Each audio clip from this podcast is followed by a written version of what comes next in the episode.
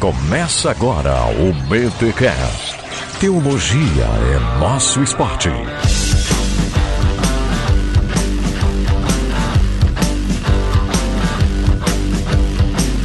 Muito bem, muito bem, muito bem. Começa mais um BTcast de número 250. Eu sou o Rodrigo Bibo e this is ah, não, não, não, é só no 300 esse. Vai ter que esperar mais um ano. Mais um ano pra fazer. Ah, cara. Não, acho que agora. Não, é um ano, né? Por aí. Um ano. É, um ano, 52 semanas, é um ano. É, é por enquanto não é This Esparta, mas tudo bem. Aqui é tudo macho, mano. Aqui é o Mac e, segundo uma famigerada ex-presidente. Quando a gente atingir a meta, nós. Vamos dobrar a meta. Tem que chegar no 500. Gente, é o Mac. Esse aí é o Mac. Mac, se apresenta aí pros ouvintes do BTCast. Não, isso aí, é, o que é engraçado é que o pessoal me ouve pelo menos de dois em dois episódios nos recados, né? É verdade. Se você pula os recados, você perde a presença maravilhosa do Mac. Você pula os recados, olha aí, ó. Tem que ouvir, irmão, os e-mails, tem que apoiar, tem que ouvir o podcast inteiro, tá bom? Mac, 250 episódios e a gente segue essa tradição aí, é, essa tradição Nerdcast. Cópia descarada. Total. A gente nunca negou, né, Mac? A gente nunca negou as influências do Nerdcast aqui. A gente, a gente copia quem é bom, né? Justamente. E eles copiaram outras pessoas. É, o mundo do podcast é um mundo de influências mútuas. Olha aí, né? Como tem gente que já nos copiou também, acontece, gente. Isso aí é tudo. É benção, é benção. E olha só, você vai ouvir aí um apanhado de 250. É o quê? Não, não, não. Não não, pera, pera, não, calma. Calma, calma. Se bem que o Nerdcast fez, né? O melhor de 500 Nerdcasts, ah, né? Ah, não, cara, mas daí isso eu não vou fazer, não. Não, não. É, é, se tu fosse pago, até pedia. Como a gente paga com carinho e abraço, aí fica só de 50 em 50 mesmo, né, Max? Caraca, é muito trabalho. Eu tava, eu tava fazendo uns cálculos esses dias. Se a gente dizer aqui que eu levo mais ou menos umas 10 horas de edição por episódio e foram Nossa. 250 episódios, são pelo menos, aí jogando baixo, 2.500 horas de edição, cara. Nossa, irmão. é, ô, Mac, fala para todo mundo aí, ó, pra todo mundo ouvir. Eu faço um trabalho voluntário para o Bibotalk. Fala aí, para deixar registrado, que eu acho que tu não assinou aquele contrato de voluntariado, né, mano? Ai, cara. Não, eu faço um trabalho voluntário, eu assumo com o meu ministério pessoal. Aleluia! É, Glória a Deus. É, é benção, ah, cara. É claro que se, uma empresa, se você é empresário e está ouvindo esse, esse episódio, né? Paga nós. Paga nós. Não, assim como o plantador tem aquele sonho de receber uma mega oferta para poder comprar um templo e tal, né? Nós seria muito legal assim, ó, oh, cara, paga aí, quanto é que você precisa pra manter o ministério? Ah, que uma grana tal, beleza, dá para contratar eu, o Mac, né? Mais alguém pras artes, mais um cara pro marketing. É, não, show, vai ser benção. Vai, né? Eu já pensou se o Neymar escutasse o BTcast, cara? Nossa, ele, irmão. ele disse que é questão, né? Imagina Olha só. Olha aí, já pensou se em vez de ouvir pagode ele começasse a ouvir podcast? Ia fazer bem. Ô, oh, esse pessoal sempre tá com fone de ouvido, né, cara? Então, uma vez até o Globo Esporte fez, né? O que, que os jogadores ouvem e tal. Olha então só. só deu o Thiaguinho, velho. Aí não rola, não dá para competir. Mas olha só, gente, falando sério, 250 programas. É uma alegria enorme poder estar tá fazendo isso que a gente tá fazendo na internet aí, ó. Praticamente com um trabalho voluntário, né? Como você ouviu o Mac aí. Eu sou o único, né, que vivo do ministério para gerenciar tudo isso. Os demais são todos voluntários em amor. A galera dos mantenedores, né? Porque isso só tá acontecendo também porque tem os mantenedores aí bancando a gente. Então, galera, muito obrigado vocês mantenedores. E é claro, você que compra pelo link da Amazon, você que apoia, né, o nosso ministério ouvindo, porque também se não tiver ouvinte, né, Mac, vamos gravar para quem, né? Pois é, não, tem que ter quem escute. É, e cara, assim, ó, muito legal. A gente não cresceu tanto ano passado, Mac. A gente manteve aí uma frequência de downloads padrão e tal. A ideia é a gente crescer um pouco mais esse ano. Então, assim, como é que você nos ajuda? Divulgando o BT Cash para a gente ir para frente, ok? Vai vir um aplicativo aí em breve, um app do Bibotal, que isso vai ajudar você a nos divulgar. Mas enfim, é festa, Mac. São 250 episódios. E agora, o que, que a galera vai ouvir nesse episódio? Cara, é, há uma seleção aí dos últimos 49 episódios, né? Do 201 ao 249. Ó, só trechos especialmente selecionados. E eu preciso, eu preciso preciso fazer uma menção honrosa aqui às pessoas que ajudaram na seleção, né? A gente Olha sempre aí. faz essa, essa colaboração aí. O Elton Rodrigues da Costa, rapaz, ele mandou trechos de todos os episódios e por baixo de cada episódio, pelo menos 10 trechos. Olha aí, o cara fez uma auditoria do BTcast. Velho, foi muita força de vontade, então, ó, parabéns aí, ó. Elton Aí, ó. Rodrigues, que foi um trabalho gigantesco, você ajudou bastante aí. Claro, outras pessoas também aqui se sintam é, homenageadas pelo Elton, mas uma menção honrosa aí pro Sim. Elton, que ajudou muito nesse episódio. Glória a Deus que todo ano aparece um, né, Mac? Sempre, sempre tem um, cara mega empolgado que faz um trabalho de Hércules aí, selecionando Uhum. todos esses trechos. Muito bom. Gente, glória a Deus por isso, por todos vocês que apoiam o Bibotal. Que olha só, não vai ter recado paroquial nesse episódio, Mac, mas eu tenho que avisar que dia 14 de julho, anota aí, galera, 14 de julho desse ano, 14 de julho, vai ter um encontro mosaico em Campinas, tá bom? Olha. Igor Miguel, ah, vai estar o Vinícius Couto, Marlon Marques, ah, esses três já participaram do BTcast, então vai ser um diálogo sobre né, arminianismo, calvinismo, mas uma pegada bem legal. Ó, o link do evento tá aqui na descrição deste podcast e eu vou estar lá com a galera, então por isso a gente tá apoiando aqui também o evento, porque é a galera do Movimento Mosaico, a gente faz parte e a gente quer ajudar. Então a gente volta para dar mais informações desse evento dia 14 de julho, lá em Campinas. Acesse o link que tá aqui na descrição do BTcast e fique de olho nas nossas redes sociais. E Mac, posso dizer outra coisa? Vai lá, podcast é teu. Atenção, pessoal de Londrina, BTD em Londrina. Só vou soltar essa. Beijos, abraços, hein? Curte aí, eh, fique de olho nas nossas redes sociais que vai vir informações. Beijos.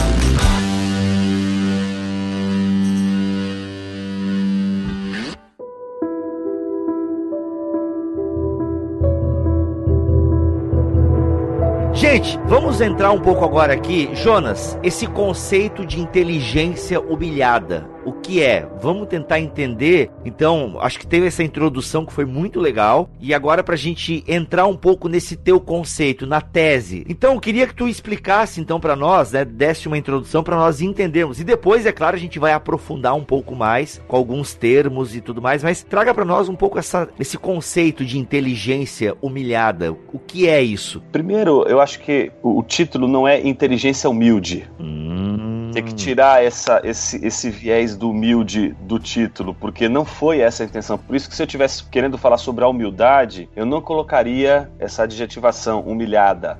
O texto não está falando necessariamente de humildade, embora a humildade seja um tema sempre presente nele ali, não é? Mas é uma presença tácita, Não se trata de uma virtude a ser buscada. boa, não é uma virtude que está sendo. Eu não estou defendendo essa virtude, embora ela seja defendida tacitamente no livro. A tese do livro é a seguinte, né? As pessoas, pô, eu sou um cara que preciso me humilhar. O livro está dizendo o seguinte: não, filho, você não precisa se humilhar, você já é humilhado, você precisa ter consciência disso. Ai, É aquela noção que o Bonhoeffer defende ali no início daquele conjunto de textos das cartas da prisão, quando ele vai falar da tolice. Eu acho delicioso isso. Ele diz assim: a pergunta não é como você se torna tolo, mas sim quando é que você deixa de ser tolo. Ou seja, a ideia não é de que as pessoas podem se tornar tolas, a ideia é de que todos são tolos. A pergunta é como é que você faz para deixar de ser tolo? A condição primária é a da tolice. É um livro barato. Eu lembro que ele sempre tá por 60 e poucos reais na Amazon, assim, por exemplo. Ele teve um período que ele ficou mais caro, acho que teve muita procura e agora baixou, barateou de novo. Quando eu comprei, cara, faz, nossa, faz uns 7 anos, eu acho. Ele já era esse preço, 60 reais. Aí teve um período que ele estourou de caro e agora ele voltou, tá por aí. É muito bom. É da Shed Publicações. E eu recomendo também essa do McGrath, cara. Acho muito boa. Ah, só um adendo aqui, Cacau, é, avisar pro pessoal que ser pré-milenista não é pecado não, tá? só dispensacionalista. Ah, Não, porque toda vez, toda vez eu vejo efeito BTcast, ah, eu virei a milenista, eu virei a milenista. Eu achei que era o propósito aqui do podcast, transformar o povo em milenista. é um podcast doutrinador. Eu lembro que eu tava num culto, assim, em dezembro de 2011, e eu tava com uma folha, assim, de papel, e eu comecei a rabiscar algumas coisas, e começou a vir na minha, na minha mente isso, entendeu? De, de copiar Jesus, ser igual a Jesus, eu lembrava do, do texto de Paulo, é, de imitar Jesus tal, e aí até que eu cheguei num, em algo, assim, um pouco mais que funcionaria como logo tal, né? A gente colocou Jesus Copy. Né? E eu lembro que no papel mesmo, ali no culto, eu desenhei o loginho, assim e tal. E aí depois passou algumas semanas. A pregação tava chata, então. É, eu não lembro o que tava sendo. a pregação tava boa! Não era sobre esse tema a pregação. E eu lembro que no culto mesmo. Só por curiosidade, esse logo que você já esboçou, ele é, ele é praticamente o que existe hoje do, dos teus perfis? Praticamente. É, não, e eu tenho o papel. É, eu até uma vez, eu postei uma vez, eu escaneei e postei pra galera ver, assim. Eu tenho um papelzinho guardado até hoje, assim, fazem cinco anos, né? É, e eu lembro que no culto mesmo eu pesquisei, é, eu peguei meu celular assim, entrei assim no, é, num site de pesquisa sobre domínios, né? E tava livre o jesuscop.com.com.br, .org, tudo, entendeu? Eu falei, caramba, ninguém, né, nunca pensou nisso e registrou isso, né? E aí eu lembro que tava livre o Twitter, livre o Instagram, livre o Facebook, livre o YouTube. E aí eu já registrei tudo e tal nesse ponto eu já tava escondendo que eu era evangélico, entendeu? Eu tava chamando de sarau, de outra coisa, sabe como é que é? Ai, sei, sei. Tava Marcos almeidando a parada. É, eu tava. que bancada. e aí eu tava assim, pá. E aí eu cheguei, eu cheguei, a gente foi fazendo projeto. Só que crente não sabe mentir, né? Então chegava no final. Você... que bom, né? Aí chegava no final, a gente sempre falava: ah, a gente é um grupo cristão. Alguma coisa tinha que dar uma. Sim. Também. Sim. E também pra depois que fechar o contato falar: vocês mentiram. Não, não mentiram, tava ali. Sim, aham. Ele fala que ah, Jesus nunca casou, então ele não podia ser um marido e um pai ideal, ele nunca venceu inimigos, por isso não podia é, ter a oportunidade de mostrar como é que um vencedor deve se portar contra inimigos vencidos. É, ele nunca teve seus perseguidos à sua mercê, e por isso ele não pode ser um padrão para essas coisas. Ele até diz né, que o Islã e não o cristianismo proporcionam orientação completa para todos os aspectos e situações da vida. Né? Não só nos aspectos individuais, mas também naquilo que é social, nacional e internacional. E muitas vezes o Islã ele tá certo nessa percepção, porque o tipo de cristianismo que a gente vende pro mundo é um tipo de cristianismo alheio às suas aplicações a todas as áreas da vida. E isso muitas vezes é fruto de uma vida teológica vivida no, no recinto é, é fechado. A, a, Bíblia ela não é um vademecum que fala a respeito de todos os detalhes da existência, mas ela tem conteúdos que são aplicados a todas as áreas da existência. A Bíblia é como um, uma represa, né, que tem água que pode se espalhar por todas as áreas da vida. E é só na vida da igreja que a gente vê isso acontecendo. É só quando você tem uma comunidade de pessoas tentando aplicar a palavra de Deus nas pequenas coisas da sua vida que você tem um cristianismo que fala de tudo, que se aplica a tudo. Se eu abrir minha Bíblia, eu não tenho nada sobre futebol, eu não tenho nada sobre redes sociais, eu não tenho muita coisa sobre isso, aquilo. O que eu quero dizer é que a nossa Bíblia não possui um molde pré-estabelecido, onde a gente precisa, como criança do primário, acertar o pino quadrado no buraco certo do brinquedo. A Bíblia é mais como, como essa represa que, derramando as suas torrentes, passa pelos locais mais apertados e obscuros da existência, né? Então a gente precisa da vida em comunidade, vendo um discipulado que vem através do outro, para que nós possamos aprender como aplicar a Bíblia em todas as áreas da vida quando começa o cristianismo, o que que acontece? As mulheres, inclusive, é, elas não são assim citadas, mas tem um autor na época que chamava o cristianismo de religião das mulheres, porque elas eram a maioria. As nobres, elas uh, foram as primeiras a aceitar o evangelho e elas contribuem tanto porque os homens morriam muito nas guerras que elas ficavam com as fortunas e doavam às igrejas. Então elas contribuíram muito com o cristianismo, com isso. E aí, o homem, aos poucos, os maridos os familiares iam também se tornando cristãos. Mas primeiro foram as mulheres quem é antigo sabe, cara, era, era impossível. Por exemplo, uma igreja evangélica, às vezes, fechar uma rua para um evento simples, quando que qualquer outra pessoa conseguisse com muita facilidade. Cara, décadas atrás, era proibido vender, por exemplo, tijolos para protestantes construírem igrejas. Nossa, tive uma é. conversa, eu tive uma conversa sobre isso na igreja presbiteriana central em Curitiba, lá com os pastores, estava falando sobre isso. Vários dos templos antigos, eh, eh, entendeu? Tem uma, tem uma história lá atrás, até justificava, sabe, as igrejas igrejas evangélicas diminutas, minoria, criar ali, né, para usar a palavra do momento, uma resistência. E eles elegiam ali literalmente um despachante da igreja que servia para ter um contraponto, um vereador, alguém ali que ajudava a igreja a fazer coisas que às vezes a igreja católica conseguia com muita facilidade. Só que, tipo, esse discurso hoje não faz mais nenhum sentido. Entende o que eu tô falando? Uhum, Bibo, Esse discurso que não faz mais sentido hoje. Hoje nós não somos mais a minoria. Hoje nós somos a maioria. Caminhamos para ser uma maioria estatística.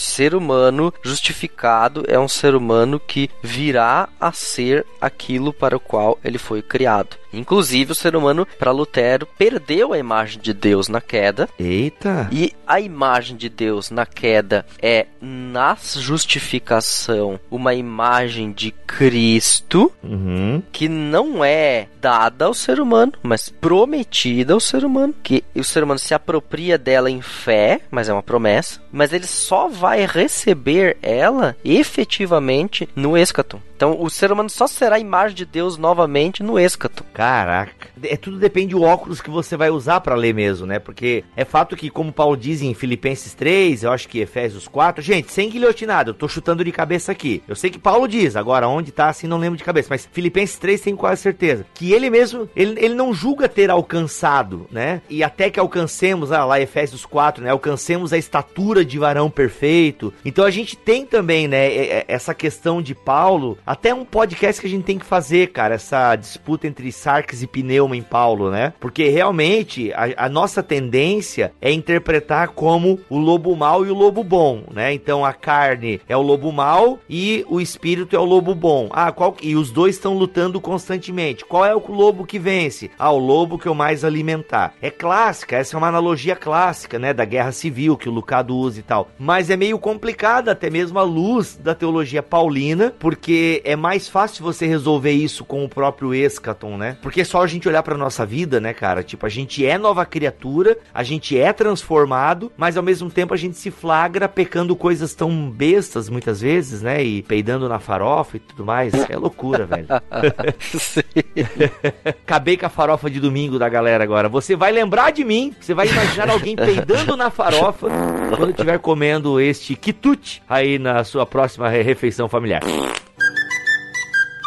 Exatamente. Tem um grupo dentro do movimento mosaico que a gente faz parte que é muito artístico, né? É formado por muitos designers, artistas, é, músicos e a gente sempre então faz algumas performances artísticas em Goiânia. Uma coisa que a gente tava pensando em fazer para a reforma protestante é espalhar cartazes pela cidade anônimos só com uma frase com coisas do gênero assim: feminismo, uma pergunta, né? Agradeça a um protestante. Educação pública, agradeça a um protestante protestante. ai, ai, ai. Porque tem determinadas coisas que as pessoas simplesmente se beneficiam hoje acriticamente e que são legados inquestionáveis da reforma protestante.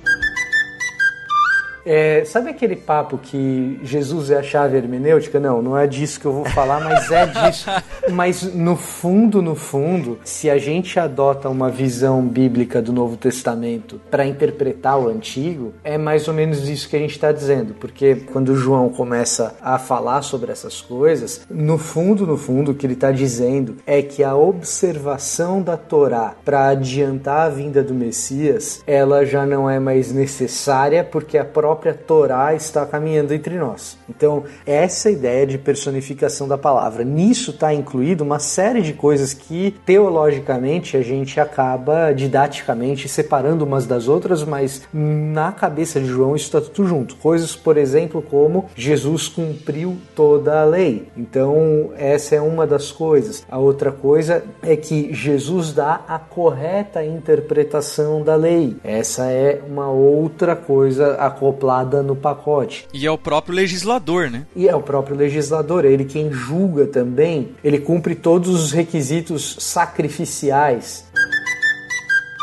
então uhum. nós pegamos o lecionário comum revisado, que no nosso meio evangelical parece uma novidade, mas eu sei que os irmãos às vezes que, que são luteranos, anglicanos, metodistas, podem estar tá dizendo, poxa, estão redescobrindo a roda então?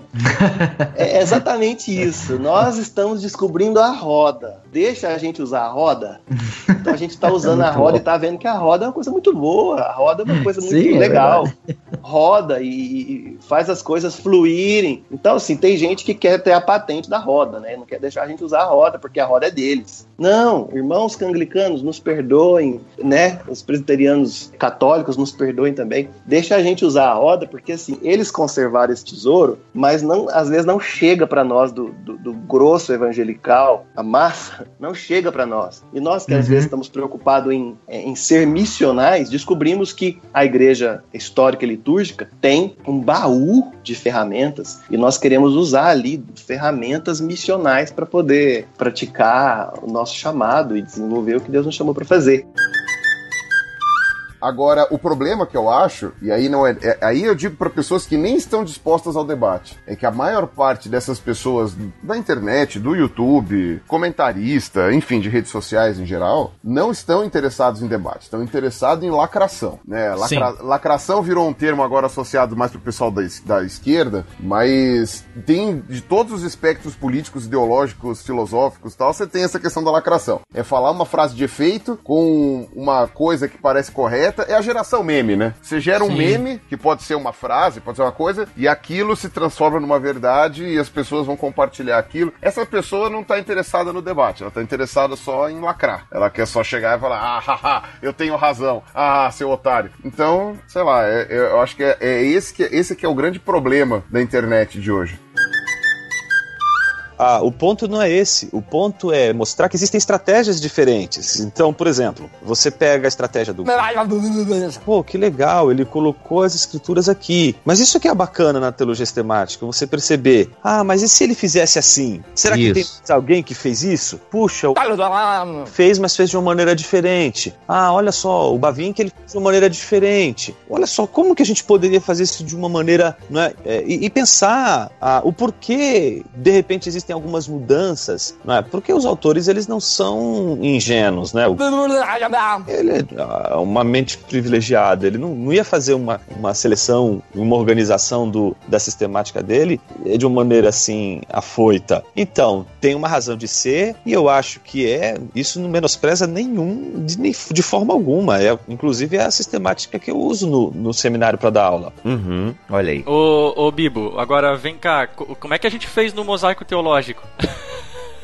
Então, cara, no mosaico eu, eu fiz tudo, eu fiz mais errado ainda aqui, né? Que o mosaico eu parto já de um credo, entendeu? Eu não parto de Deus, eu não parto da Bíblia, eu parto do credo niceno constantinopolitano. Inclusive até o meu professor, só que tu viu, a crítica do meu professor, é legal tocar nesse ponto aí, Mac, porque o mosaico teológico, ainda que foi escrito pela equipe do Bibotalk, ele partiu de um projeto meu da faculdade. E foi até uma crítica que o meu professor de sistemática fez, mas olha só, cara, o meu professor de sistemática me questionou por que, que eu não comecei o meu posicionamento teológico com as escrituras. Olha isso, cara. Ó. Porque eu começo meu posicionamento. É, olha só. No fundo, ele tá repetindo também um, um outro ponto de vista que talvez não seja adequado, né? Ah, eu creio que a Bíblia ensina os dois sistemas, porque Deus não é sistema e não cabe num sistema. Agora, eu não consigo eh, ser convicto, por exemplo, na eleição incondicional. Eu creio em 1 Pedro, né, em que Deus elegeu aqueles que ele conheceu. eh, tanto Pedro quanto Romanos fala disso. Então, eu creio que o arrependimento é resultado da ação do Espírito Santo na vida do homem, mas é quem, quem se decide arrepender é o homem, não é o Espírito Santo que produz o arrependimento de forma independente da vontade humana, né? Eu me inclino mais pro arminianismo. Bem-vindo ao clube! Bem... É, é, mas como todo crente, né? Todo crente nasce arminiano, né? e quem estuda permanece, olha aí. Então vejam só como através do tempo a tradição foi se alargando e aí você tem um vale de Inon com crianças sacrificadas vira no juízo final na, na literatura apocalíptica intertestamentária vira o inferno com lago de fogo. Mas da onde veio o fogo? Essa questão do sacrifício no vale de Inon. Basicamente é daí que surge o termo Guiena que nós temos no Antigo Testamento também. Assim, vale lembrar que o que acontece é o seguinte: quando está acontecendo o sacrifício infantil, usando-se o fogo, aí a relação entre o fogo do inferno e o fogo do sacrifício infantil. De novo, né? Para quem acompanha o BTcast já há mais tempo, quando aparece o milho, aparece eu aqui, já sabe, né? Antigo Testamento, a coisa é muito visual, é mais concreta, os elementos abstratos eles, é, é, eles não estão tão presentes quanto na nossa cultura. Então, quando você vê elementos mais concretos por associação, você chega chega às ideias, é o que a gente chama de cultura mais teleológica do que cultura ontológica. No caso específico do Vale de Inon, o elemento concreto é o sacrifício infantil por fogo. O elemento abstrato é o que pode existir de mais desprezível no pecado humano, na humanidade. Ora, o que pode existir de mais desprezível no pecado humano e na humanidade é alguém que pratica sacrifício infantil, e sacrifício infantil queimando crianças vivas. Ora, o que pode ser a punição eterna para aqueles que merecem a, a punição escatológica final? O fogo, o enxofre, o mau cheiro do desprezível, do absolutamente horroroso Vale de Inon, que precisava ter um fim de uma vez por todas, né? E que assiste o seu fim uh, em Segundo Reis 23:10 com Josias, né? Que termina essas práticas horrendas. Mas quando você pensa no sofrimento horroroso eh, final, no sofrimento horroroso escatológico, você precisa de um elemento concreto para se basear. Que elemento concreto é esse? Ah, é lá o Vale de Inon, entendeu? É lá aquele, onde aquele pessoal fica queimando criança. Lutero era um homem que entrava no quarto de oração, isso é interessante ali no livro, lembra? Repetia os dez mandamentos. As, as coisas mais básicas da escritura. Puxa, mas ele parece que chegou tão longe, fez teologia tão alta, é, mas ele se voltava sempre de novo para esse essas coisas mais simples da fé para não esquecer o seu lugar. E essa coisa engraçada, só um minutinho, porque, por exemplo, assim, ah, mas vai dizer que Lutero fez o que fez rezando o Pai Nosso, né? Você tem o cara aqui da esquina berrando no microfone fazendo uma igreja para si mesmo? E esse homem, então, né, simplesmente com, com o Pai Nosso, com essa oração que o Senhor mesmo lhe ensinou e lhe deu, e ele agarrou como esse presente do céu, mudou a história, gente. Então, talvez assim, até para quebrar um pouco desses mitos da oração, né? Não é vãs repetições. A gente pode pegar a palavra de Deus e usar errado. Tem umas bandas que eu até gosto, assim, sabe? Mas eles fazem aqueles clipes que são em estúdio, mas eles querem simular uma adoração verdadeira, assim, tá? Por exemplo, o Ministério.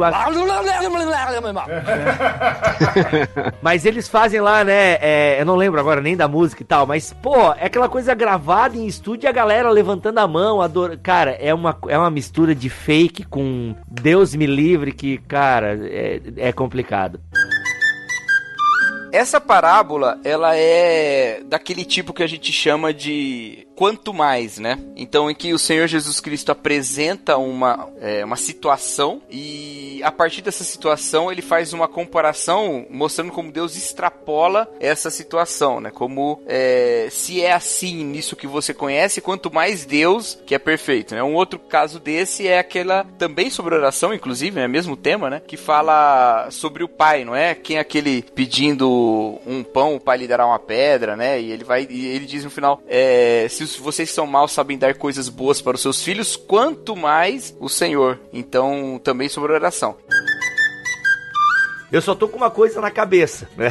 Que, na verdade, só essa tua explicação ali, ou a explicação que vocês estão dando, já mostra que ah, se você ainda não pegou, eu acho que eu peguei certo, né? Vocês me corrijam aí, mas porque na atualidade é isso, né? Você faz o sacrifício para ser abençoado. Só ali, só a raiz do, do, do, propósito do dízimo, a relação dízimo-bênção, já acabou aí.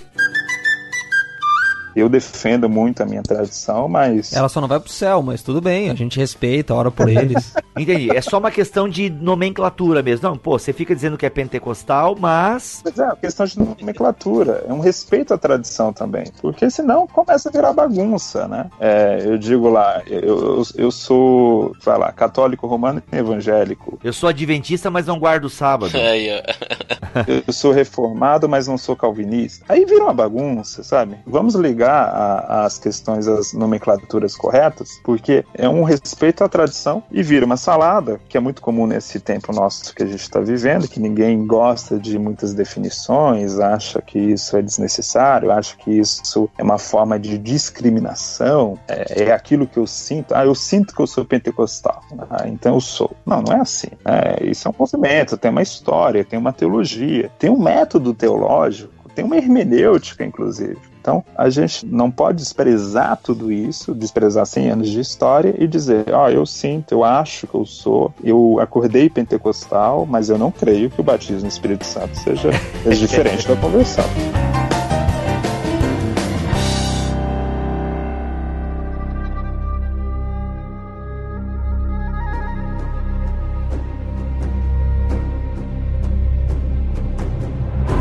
Então, aí a Síria é suplantada e o Império Babilônico começa então a aparecer na história. E aí que a gente vai ter o cativeiro babilônico mesmo. São em três fases, né? A deportação de Israel lá, não é? Três fases. Exatamente, são três grandes ataques de guerra e três rebeliões né, de, de Judá, sempre apoiado pelo Egito e que depois o Egito cai fora, né? Não é? Sempre pula fora. É, os, os babilônicos acabam com o Egito na, na batalha de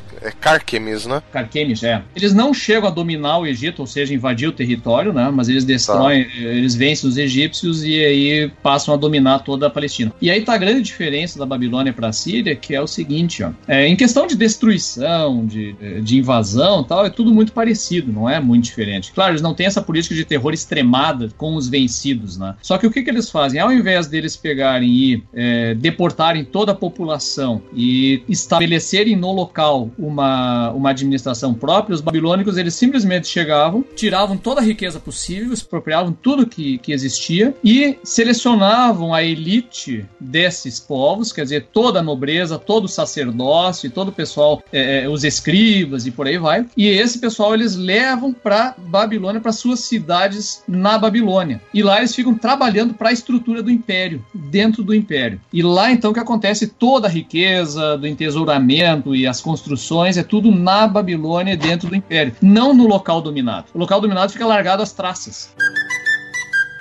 O que, que eu defendo? É que o amor ele é composto de um tripé. Se você tira uma das pernas do tripé, ele desmorona e não dá certo. Primeiro, o sentimento. Segundo, é a ação, é o que você faz em prol do outro. E terceiro, é a razão. Então, um relacionamento conjugal, ele tem que ter razão. Então, aí sim, o amor é uma decisão? É. É a decisão que vai fazer, no momento de um adultério, você continuar casado. Porque a sua vontade é você assassinar o seu cônjuge. É você chutar ele pra lá.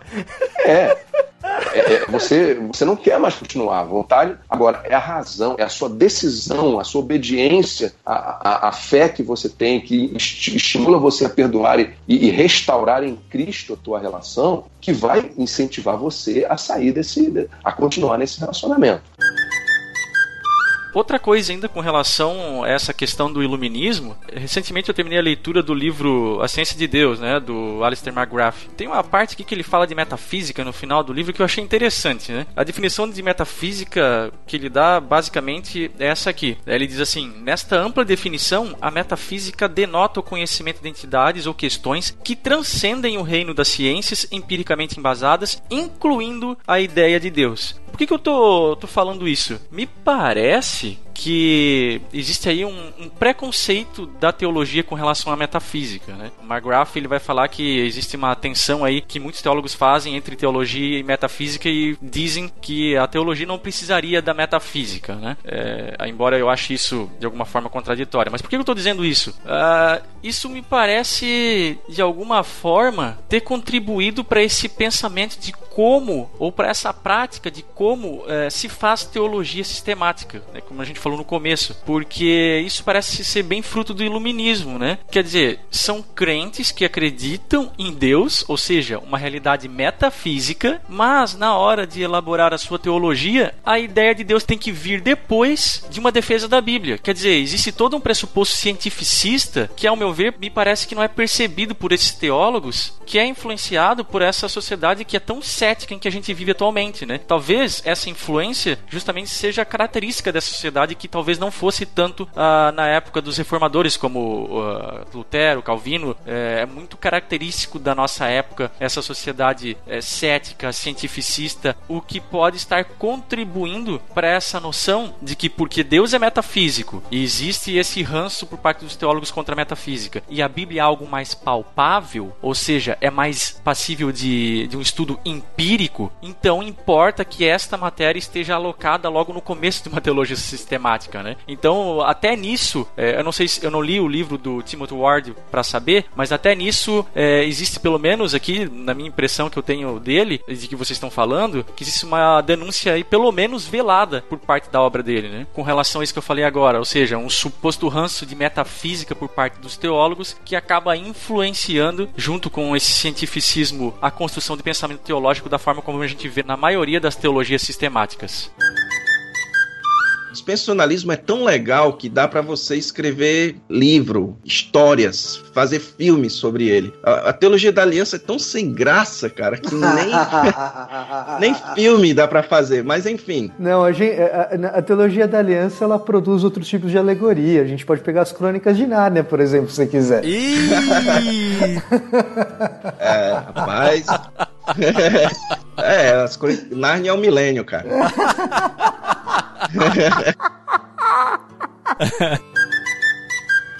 Aí a, a gente pensou o seguinte: não, peraí, por que, que as bandas cristãs acabam só tocando em circuitos evangélicos e cristãos e gospel? A gente pensou, não, é por causa da letra. Em, em primeiro lugar, é por causa da letra. Porque as letras das bandas tidas como gospel normal, elas provocam um bloqueio imediato. Elas provocam. O cara ouve, ele diz: não, legal o som, mas isso aqui não tem nada a ver comigo. Ah, porque a letra é aquela coisa que nós gostamos, que nós estamos acostumados porque nós somos cristãos. Então a gente planejou a Tanlan de modo a não criar bloqueio. Ou seja, nós vamos escrever letras que possam ser executadas em rádio secular, que possam ser tocadas em bar e por aí vai. E por algum tempo, por alguns anos, a gente se esforçou e tocou mais no circuito secular do que no circuito gospel. Nós tocávamos em bares, como o Fernando falou, festivais, eh, universidade, evento de prefeitura e coisas desse tipo. E aí a gente começou a perceber que isso era uma tendência no Brasil e que existiam outras bandas fazendo a mesma coisa. Uma tendência assim, no underground, mas uma tendência. Bandas que também tinham essa abordagem lírica, abordagem de letra. Ou seja, bandas que não se consideravam gospel, mas eram bandas formadas por cristãos que falavam das verdades do evangelho de forma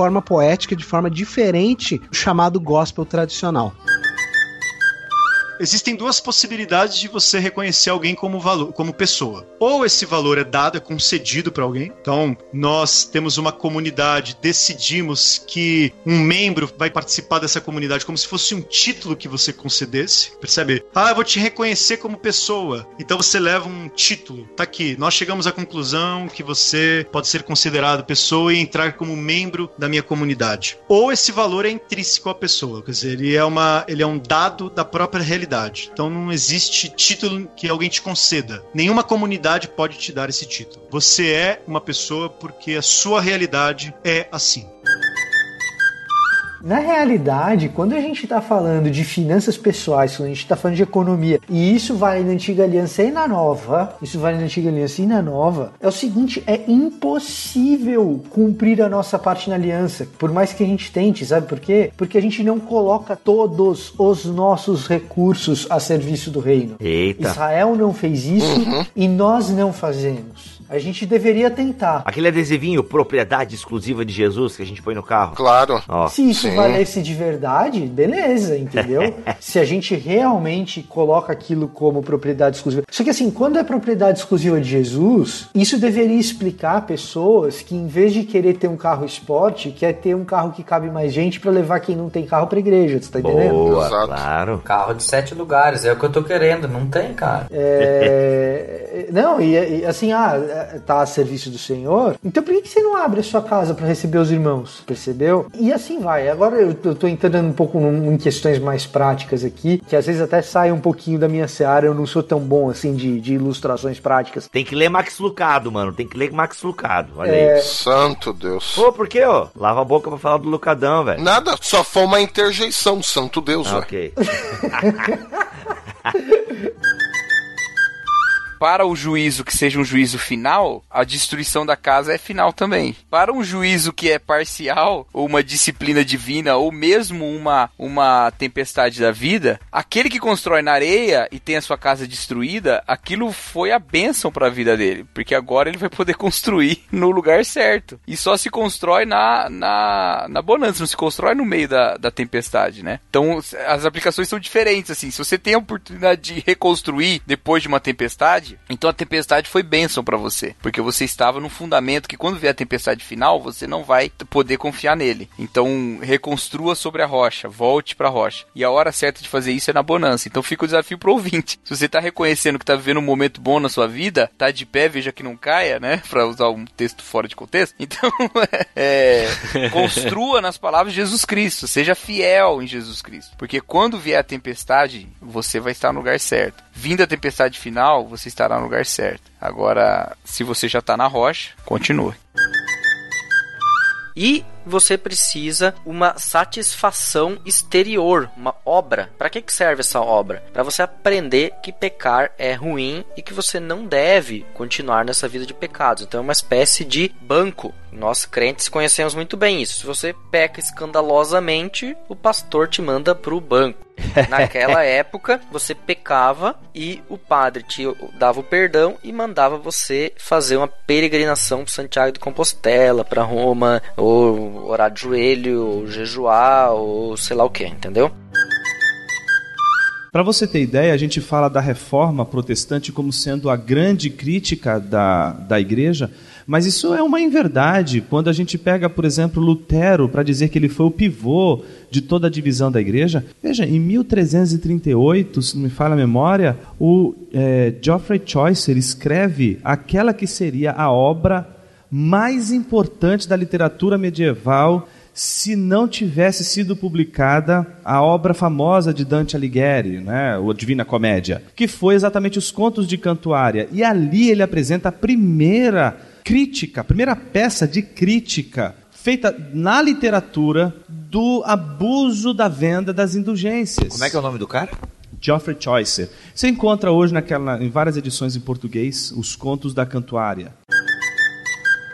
Aí a maioria cristianiza aqueles votos ou aquelas aqueles princípios para o novo ano, né? Em vez de ele escrever lá quero prosperidade e muito dinheiro, ele escreve lerei a Bíblia na, no papelzinho, né? Ele faz aquela promessa de ano novo. Aí o cara vai vivendo nisso, daí tem Páscoa que faz parte do calendário cristão, então é isso ali, ele, ele puxa para ele. E, e, no mais ele vive é, os feriados cívicos, ele vive as festas que o comércio estabeleceu de alguma maneira, né, por alguma razão. Então você vai ver pregação sobre o dia do trabalho, você vai ver pregação sobre o dia das mães, sobre o dia dos pais, você vai ver galera de igreja fazendo festa junina. Se bobear, você vai ver gente de igreja fazendo Halloween em vez de comemorar a reforma, não duvido.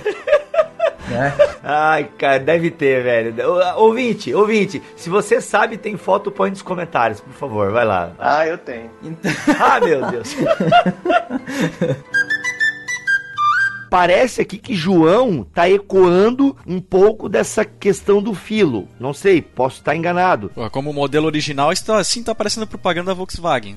modelo original do Logos, né? É que o filo, hum. ele tá impregnado já com a mente grega, então você vê que ele uhum. tem muita abstração. João, ele se serve dessa abstração, né? Logos e tudo mais, luz, vida, trevas, só que ele não esquece as raízes judaicas dele, que é o quê? Uma fé concreta, uma fé que você toca, uma fé que você vê. Não por acaso, ele continua, né, o discurso dele aqui. E quais os verbos que ele emprega aqui? Vimos a sua glória e nós tocamos. Percebe? Então aqui ele é extremamente judeu, ao passo que Filo, ele já está mais helenizado, né? Uhum. Então João, ele concretiza a fé. É, e isso é plenamente judaico.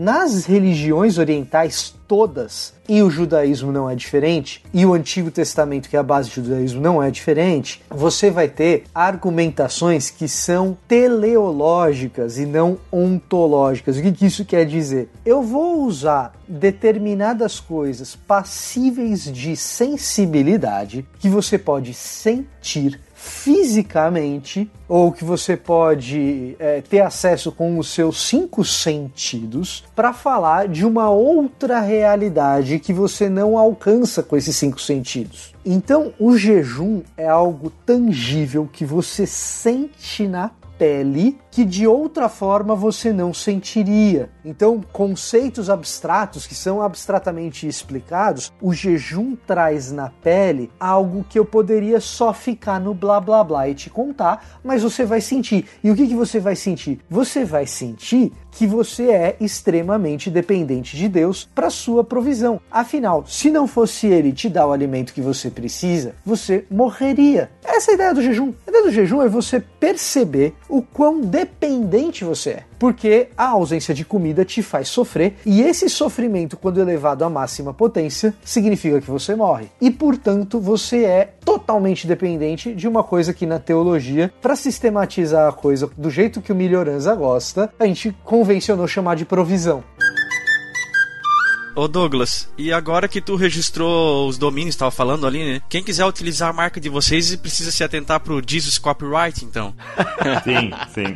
Jesus Copy Copy. Marque, marque. É hoje. É, hoje É, vai é. ser difícil. Sai dele, Thiago Ibrahim, agora. Agora. É, mas é, é verdade, isso aí é verdade. Mas tá certo, né? Tem que, tem que pedir mesmo, né? É, o pessoal pede e tal, a gente é bem tranquilão com isso aí. Tem um monte de célula chamada Jesus Cop, um monte de ministério de jovens e tal. Sério? A gente é bem tranquilo. Ah, tem, né? Que da hora, que da hora. Ah, Isso é legal, de certa forma.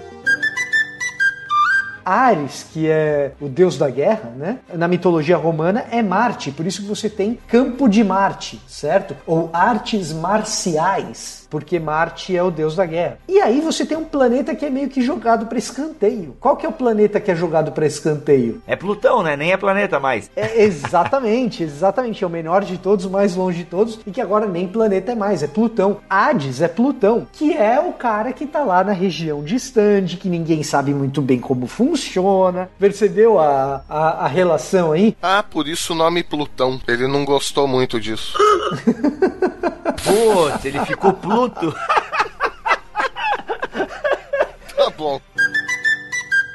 Ah, Pedro, definição rápida de pais apostólicos. O que, que a gente quer dizer com essa nomenclatura? A gente chama de pais apostólicos os escritos, não só os escritores, mas os escritos, porque a gente tem alguns textos que a gente não sabe dos autores, que sucedem exatamente o tempo é, dos apóstolos. Então, por exemplo, tem o Didaquê, por exemplo, que a gente não sabe exatamente quem fez, mas é um pai apostólico, entendeu? E a gente vai ler ali, cara, parece até que você tá lendo uma carta do Novo Testamento, quando você lê ah, as cartas de Clemente. É muito legal.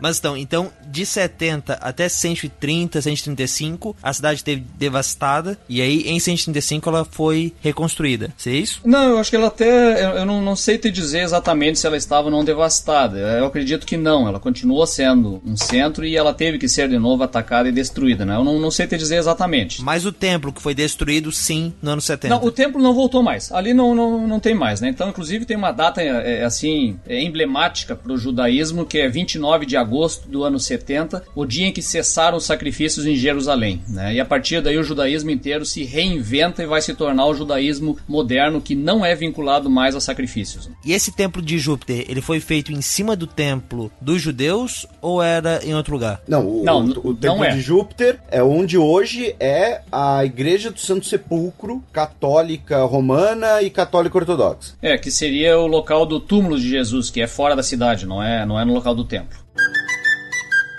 Eu acredito que aglutinar as características que a gente vê na construção de Adão, as características que a gente vê na construção de Eva, como blocos que a gente nomearia como masculino e feminino. Só que isso não se fala na igreja, não se ensina para o povo. Mas o povo continua tendo o desejo que foi criado por Deus. Então você imagina, desejo, que é uma potência, uma possibilidade de você se relacionar, agora num ambiente erotizado que jaz no maligno, e a falta de informação. Você espera o quê? Aí qual é a conclusão do sistema eclesiástico? Não vamos falar sobre o assunto que só vai piorar. É brilhante, não é? É, caramba. Só que não. Uhum, entendi. Inclusive é do Whitfield, que tem aquela frase bonita, né? Que parece que os seguidores de Whitfield e de Wesley ficavam se debatendo na internet aí, nessa coisa de calvinismo e arminianismo. e não é do Whitfield aquela frase bonita, não, eu não vou ver o Wesley no céu. Isso, é. Porque ele vai estar tão perto do trono, não sei o quê. Eu não lembro da frase. É, é bem isso aí mesmo. A ideia de que perguntaram, né? "O Wes- Wesley vai estar no céu? Aí não, eu nem vou ver o Wesley no céu, né? Algo parafraseando, né? Porque eu também não lembro a frase exata, né? Eu nem, nem vou ver o Wesley. É, por quê, né? Tipo, deu a entender que o Wesley não ia estar lá, né? Mas na verdade, ele queria estar muito mais próximo de Jesus do que o próprio Whitfield.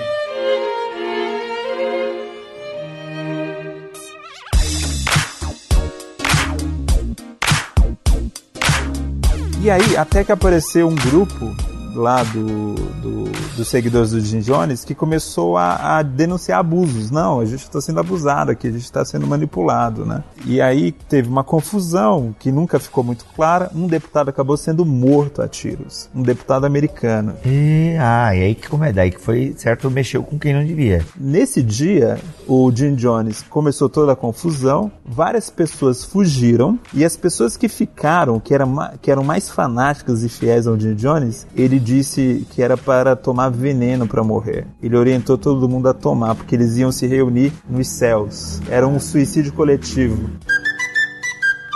É um trauma meu, é, acho que pregando com 18 anos, acabou a luz na igreja, e aí como é que faz com o sermão, né? Tipo, pregar literalmente a luz de velas. Teve que pregar como o pentecostal, rapaz, iluminado pelo Espírito, rapaz, que isso? Com certeza, com certeza, mas segurando a vela, tinha um púlpito no lugar, né? Segurando um, acho uma caneca com a vela, faz tanto tempo isso, segurando a caneca com a vela do lado, e a Bíblia aberta, e tendo que iluminar o esboço manuscrito pequenininho ali dentro da Bíblia, né? Meu, e, e o esboço a papel, vela, papel, púlpito de madeira, tragédia anunciada. É um fogo só, né? Mas isso aí é pregador de calibre, que vou te contar. Se o cara, à luz de velas, mesmo assim não deixou o sermão de lado. Porque tem outros casos, pode estar iluminando o sol e o cara vem com aquelas desculpinhas e dizer que vai deixar o sermão de lado porque o espírito mandou pregar outra coisa. Eu não preciso satisfazer a justiça de Deus, sendo que quem satisfez a justiça de Deus é o Cordeiro na cruz. O sacrifício dele é completo, eu não preciso repetir isso. Então a penitência exterior não tem razão nenhuma. A penitência interior, sim. Por isso ele fala na tese 3. A função da penitência interior é produzir a mortificação da carne, ou seja, de que eu tenha consciência que eu pequei. Isso é muito importante. Só que a pena disso perdura até a morte. Ou seja, você permanece na pena do pecado até a morte. Por quê? Ora, bolas, muito simples. O salário do pecado é a morte até você morrer, você fica na pena do pecado. E aí, com a, nova vida em Cristo, digamos que você recebeu pela palavra da promessa, pela fé, pela é, justificação, você então será ressuscitado, terá vida nova e no reino dos céus tudo se fez novo, né? Não, não tem mais pena, não existe mais isso. Mas não são as tuas obras que vão fazer isso, mas é a tua fé em Cristo. E a penitência interior ainda tem aqui essa função de mortificação da carne, né? De te ensinar que realmente é, te doutrinar para que esse, essa vida de pecados não vale a pena, porque você tem a consciência do pecado. Mas o simples fato da mulher ser tratada dessa forma sem identidade no Império Romano é muito digno de nota que na carta aos Romanos, Paulo chame as mulheres pelo nome lá no final, né? Fale de Febe, fala de Trifene de Trifosa e fala dos companheiros de ministério, fala de Áquila, mas fala de Priscila também, né? Então é muito digno de nota a maneira como a mulher é alçada a uma condição uh, de igualdade como imagem de Deus no próprio escrito, no próprio relato do Novo Testamento, refletindo a, a mentalidade paulina nesse sentido. É, porque mesmo a gente vê assim, fala-se a sogra de Pedro, a filha do centurião romano, a, a mulher que ungiu os pés de Jesus, e não se dá nomes. Então é bem interessante isso que você coloca. Começam a dar nomes, né? Paulo já começa. O cristianismo, realmente, que Paulo mesmo fala em Gálatas, que não há judeu, não há grego, não há homem, não há mulher. Para a mulher isso é muito bom, é bem libertador, porque a mulher, mesmo na religiosidade romana, ela não encontrava espaço. Ela vai encontrar espaço nas religiões que a gente diria assim, estrangeiras, quase que a religião que é aceita, que é anônima, que é mais oculta, religião de mistério. Mas aí, a igreja sobe antes ou depois do arrebatamento? Não, que. Não, a igreja sobe no arrebatamento. Agora, o arrebatamento não se dará antes da tribulação de jeito nenhum. Nós vamos enfrentar o anticristo com certeza. Isso eu tenho convicção. Absoluta, total. Né? Não tem como aí, você, a não ser que você morra. Mas se você estiver vivo, você vai ter que reconhecer o sistema do anticristo e recusá-lo. E essa vai ser a parte mais difícil. Essa história de que são os judeus que vão ser perseguidos, tem a dó. Eles já, já pagaram o preço da história deles, né? Tem dó. Oh, de novo? Não, aí não. É mais ou menos, então, mesmo ele tendo a imago Dei aí, de alguma forma desfigurada, perdida, ele consegue por conta dessa graça comum, certo? Certo. Uma, agora, uma, uma, outra forma também interessante de tentar explicar isso é que, por exemplo, do ponto de vista bíblico, é, não existem vários tipos de graça, né? Graça é uma coisa só, é, só vai aparecer uma graça. Agora, a gente acaba adjetivando a graça é, exatamente para tentar é, demonstrar o modus operandi dela. Por exemplo, na tradição é, wesleyana, nós colocamos até alguns estágios para poder demonstrar um pouco disso na Ordo Salutis. É, no primeiro momento, a gente tem aí exatamente a, a graça preveniente. É, vale a pena até abrir um parênteses aqui, que esse é um termo né, emprestado de Agostinho, lá no século V. Né, não foi nem Arminio nem Wesley quem inventaram né, esse termo. E preveniente é uma expressão que vem do latim, que significa exatamente que vem antes. Então, esse termo é, ele é adjetivado aí à graça para poder trazer a ideia de que a iniciativa na salvação vem de Deus, não do homem, né, como o pelagianismo ou também o semi pelagianismo é, advogam, né? Então todas essas tensões presentes na, nas cartas de Paulo, Lutero começa a interpretar elas e pensar, peraí, tá, tem corpo, alma e espírito, mas também tem carne e espírito né? Ou carne e cardia. Carne, car cardia e coração, né? Daí tem todas essas definições do como é que eu faço para juntar tudo isso. E a gente percebe, porque Lutero deixou manuscritos, que ele rabiscou muito. Ele fazia gráficos, rabiscando como tentar conectar todas essas coisas. E num gráfico que ele fez para montar o comentário de Gálatas dele, ali ele conseguiu organizar as ideias e pensar: não, tricotomia não faz mais sentido para mim. Ou seja, ele foi para a Bíblia com teologia sistemática e aí percebeu que não dá, que tem coisa que não dá, sem forçar o texto, e a Bíblia quer dizer outra coisa. Então ele percebeu, tipo, meu, é muito termo, né? A antropologia paulina é muito rica em, em termos, em definições. E aí ele se toca que não, mas não dá para encaixotar em corpo, alma e espírito, porque tem hora que ele fala disso e daquilo e usa termos semelhantes para a mesma coisa. E meu Deus, e como é que é que faz para viver uma vida no espírito, na carne? Ou na carne segundo o espírito e por aí vai, né? O que que o fariseu faz com a Torá? Oprime o outro, busca ser famoso, busca aparecer diante dos outros, né? Controle, né? O controle sobre tudo e sobre todos por meio da palavra de Deus, né? Exatamente. Então, o maior presente de todos que era a Torá, a sabedoria de Deus na sua maior expressão que era a Torá, um presente. Que é a liberdade, igualdade e fraternidade, né? Opa! Ou é o ideal de liberdade dos, dos pais fundadores? Aí depende onde que você, onde você tá ministrando. Oh! Aí depende tá onde você tá um ministrando. Um, um a um. Tá louco. Mas, mas aí o que os caras fazem com esse presente, cara? Usem, usam esse presente para exercer poder, cara. É, é terrível ele usa a, tanto a, o conto de fada da Bela e da Fera, né, em que a fera se transforma num príncipe por causa da influência positiva da moça, e um mito de um rei que ele era tão feio que ele decidiu usar uma máscara. E só que com o tempo ele decide não, agora eu quero encarar os meus súditos é, de frente, né? Eles agora eles já já me conhecem, agora eles talvez consigam suportar a minha feiura. E qual não é a surpresa dele que quando ele tira a máscara, o rosto dele havia se amoldado à máscara. Então ele, ele ficou igual à máscara no final. Eita. Uhum. É, então é que é o bom contágio que ele trabalha, né? A ideia de que você pode fazendo de conta que é bom, você acaba sendo bom de verdade, fazendo de conta que ama o seu inimigo, você acaba amando ele de verdade. Na verdade, a, atitude do, do, desse primeiro momento do pentecostalismo no, no Brasil é, é, uma atitude antimundo. Nós somos contra o mundo é mal, o mundo tem que ser evitado.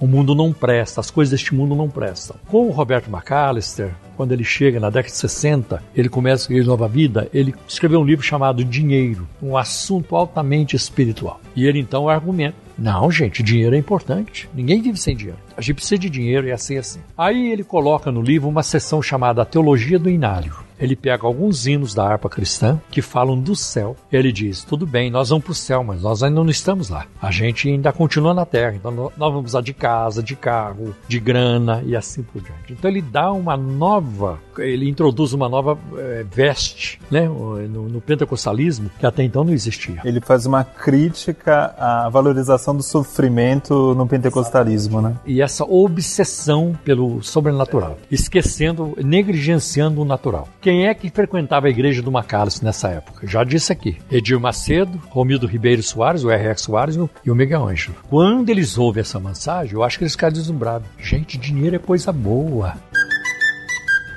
O meu grande problema com essa visão de Deus mais estoica, mais helenística, mais grega, é que ela de certa maneira atribui a Deus uma condição de inferioridade ao ser humano. Por quê? Porque se o ser humano é capaz de ter uma alteração de humor e Deus não, isso significa que o ser humano, a ele lhe é permitido, que ele pode algo a mais que Deus, que Deus não pode. E coloca é, essencialmente o ser humano numa posição em que ele tem uma possibilidade que Deus não tem e, portanto, superior a de Deus. A menos que alterações de humor sejam algo intrinsecamente má e, portanto, pecaminosa, uh, dizer que um ser humano pode ter alteração de humor e que Deus não, significa dizer que o ser humano é maior do que Deus. E isso é muito problemático. Então, por isso que pessoas que não discernem o corpo, não discernem o próximo, não discernem o seu alter, né? Ele ainda não vive na plenitude do que Deus tem para ele. Porque o homem tinha tudo isso antes de Deus tornar visível dois seres diferentes. Ele já tinha relação com Deus, com a natureza e com os animais, e Deus falou que isso ainda não era bom, ou seja, ainda não era pleno, ainda não traduzia quem era a Trindade, né? Pessoal, uma pausa para você soltar um glória a Deus agora. Muito bom, cara. Você viu aí que chamar cachorro de filho é pecado, né, velho? Não dá, não dá. Cara, eu tenho dificuldade pelo seguinte, mano. Eu já cuidei de cachorro e já cuidei de uma criança. É tipo, mano, as pessoas não têm noção, não. você começa a entender que você está num processo agora de vida com Cristo, que você está andando com Ele. E isso é o que a reforma influencia, influencia demais na nossa vida, é de levar a gente a entender de que ela guia a, a, nossa vida de forma a saber que nós somos justificados por Deus, estamos sendo santificados, mas temos a certeza nele, temos a esperança de que aquele que começou a boa obra vai terminar ela, como a própria Bíblia diz. Isso, isso guia a nossa vida cristã do momento que a gente entende até é, o final dela. É, é, aquela coisa, né? Um divisor de águas da reforma é o, o local que ele dá às obras. Ele tira as obras de um local principal na vida do cristão como meio para se encontrar com Deus e mostra que as obras, é, nós temos as obras de Cristo, que são as pelas quais nós podemos ser salvos, e as nossas são apenas para buscar servir a Deus. E que são frutos do que ele são fez. São frutos, justamente, é, até aqui no, no Porquê a Reforma ainda é importante, é mostrado uma das figuras que Lutero usa para descrever isso. E ele diz assim: somos como uma árvore que produz bons frutos, porque é uma boa árvore, e não para se tornar uma boa árvore. Uma coisa que para mim é fundamental na caracterização do movimento pentecostal é que o movimento pentecostal trouxe a pessoa do Espírito Santo para o centro da sala. Na teologia tradicional, e isso ficou claro na apresentação do Dr. Horton, a indicação da ação do Espírito Santo na direção da pessoa do filho. Uhum, ele aponta para o filho. Para o filho. Agora, essa, essa é um, um, um, conceito que você vai encontrar ao longo, desde os grandes concílios é, lá no século IV, até é, o final do século XIX. O Espírito Santo, o agir dele sempre em relação à questão da redenção. O Dr. Horton fez hoje, eu acho que de maneira muito interessante, e aí eu gostaria de elogiar a apresentação dele, é que ele expandiu a ação do Espírito Santo com relação à criação. Sinto presenças vindo de regiões inferiores. Falando em descer das regiões inferiores, quem aparece das regiões inferiores do Brasil. Do Olha mundo lá. do podcast. Olha lá. E aí, gente? Beleza? Como é que vocês estão? Rapaz, a gente tava falando no inferno e você apareceu. Olha aí. Saindo do submundo. Submundo do podcast. É, fala no diabo, aparece o rabo. Ah, e aí, gente? Tudo bem? Pra você que tá ouvindo esse podcast, essa interrupção aqui, sabe como é que é, né? A gente veio ver como é que tá aqui a situação, pra disseminar. Disseminar não, né? Pra acabar com qualquer fofoca de que o Milho e o Alex estão brigados com o Bibo e tal, né? Não, gente. Ah, é que ia rolar é. uma gravação aqui simultânea e acabou não rolando. Ali no estúdio B tava rolando uma outra gravação, aí não deu certo, ele pulou aqui pro estúdio A, né? Isso. Ah, na verdade, essa aqui tá mais interessante, vai. Confesse.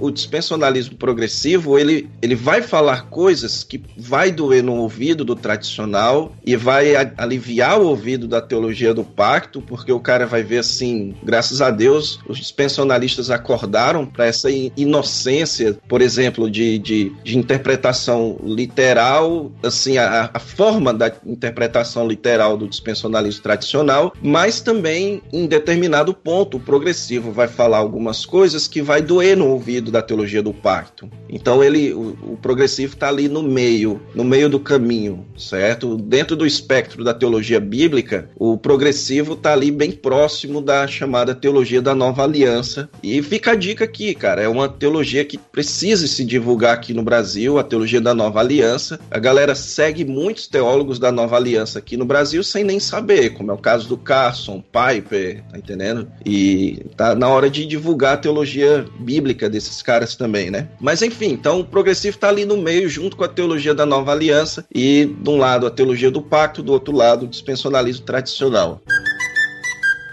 Ah, não, Slobodan Milosevic era um monstro. Pô, e todas as pessoas que fizeram esse serviço do Milosevic? E as torcidas organizadas dos clubes croatas, né? Futebol foi muito usado para perpetrar a limpeza étnica nos Balcãs. E como é que faz? Essas pessoas todas eram simplesmente monstros irracionais? Imagina daqui a 130 anos, será que os cristãos, se o, se o mundo existir ainda, será que os cristãos vão olhar pra gente hoje e chamar a gente de monstro, que a gente, eu inclusive, essa desigualdade social absurda no Brasil, sabe? E a gente gente consumindo, comprando coisas, comprando carro de 100 mil reais, comprando, 60 sabe? 60 mil assassinatos por ano. Exato, e, essa e a gente, assim, continua vivendo como se fosse normal, sabe? Eu imagino que daqui a 130 anos a galera vai olhar pra gente e falar: caramba! Como é que vocês viviam, né, numa, numa sociedade assim, sem fazer nada, quietos, né? Como é que o João vai explicar Cristo para os gregos que ele estava lidando? Olha, ele é, é, é, Você falar de Deus se fazendo homem, eles vão dizer, puxa vida, os Zeus vivia fazendo isso, né? Ele se, se, se disfarçava de homem. É, ah, tentar entender como meio Deus, meio humano, que é outro problema que na discussão teológica vem depois. Não, Hércules já era isso, eles já tinham essas noções. Então, como é que você fala de Deus usando Theos para os gregos? É muito complicado, né? Uma, uma, uma relação, eles são humanos demais. é, é não, não chega nem perto da concepção judaica de Deus e nem da concepção cristã depois de Deus. Então ele foge disso, ele usa o que? O Logos, né? que é uma noção que vem do que? Que é uma coisa da filosofia que vai tratar justamente de uma razoabilidade universal, aquilo que dá sentido ao universo, o fundamento da mente, do universo, de todas as coisas. Ele diz: olha, este Logos, e aí está a diferença dele para a questão grega, ele diz: esse Logos é uma pessoa, este Logos é Deus, e ele andou no meio de nós. E aí os gregos, puxa vida, que troço é esse, né? é, da hora, muito da hora mas me parece que a igreja tem sido estranhamente calada diante de muita coisa que está acontecendo e que é sim do âmbito da igreja, que tem a ver com é, o fazer igreja no Brasil, a se expor e se posicionar diante disso que vem acontecendo. É, o Silas Malafaia tá aí, né? Tá representando os evangélicos, já que a galera não tá falando aí. Pois é. Porque a igreja é muito reativa. A gente reage muito quando as questões não são colocadas quando os fenômenos pós-modernidade, feminismo, questões assim, né, as mais quentes do momento, chegam até nós e quando elas chegam assim, no filho de um membro da nossa igreja, tá lendo sobre feminismo, quando algum parente nosso abre mão da fé por causa de ateísmo, e a gente reage a essas coisas. A igreja é muito reativa e pouco ativa de propor novas coisas, de propor um outro estilo de organizar sua vida cultural, um outro estilo de organizar sua vida sexual, criativa, científica, e a gente fica dependendo muito do que vem de fora. E aí o máximo que as pessoas conseguem fazer são aquelas sínteses mal feitas entre teologia e alguma área do saber dele. Aí a gente tem todas as expressões é, meio malucas teológicas que a gente teve ao longo da história, que eram sínteses muito mal feitas entre fé cristã e aristotelismo, tomismo, marxismo e aí por diante.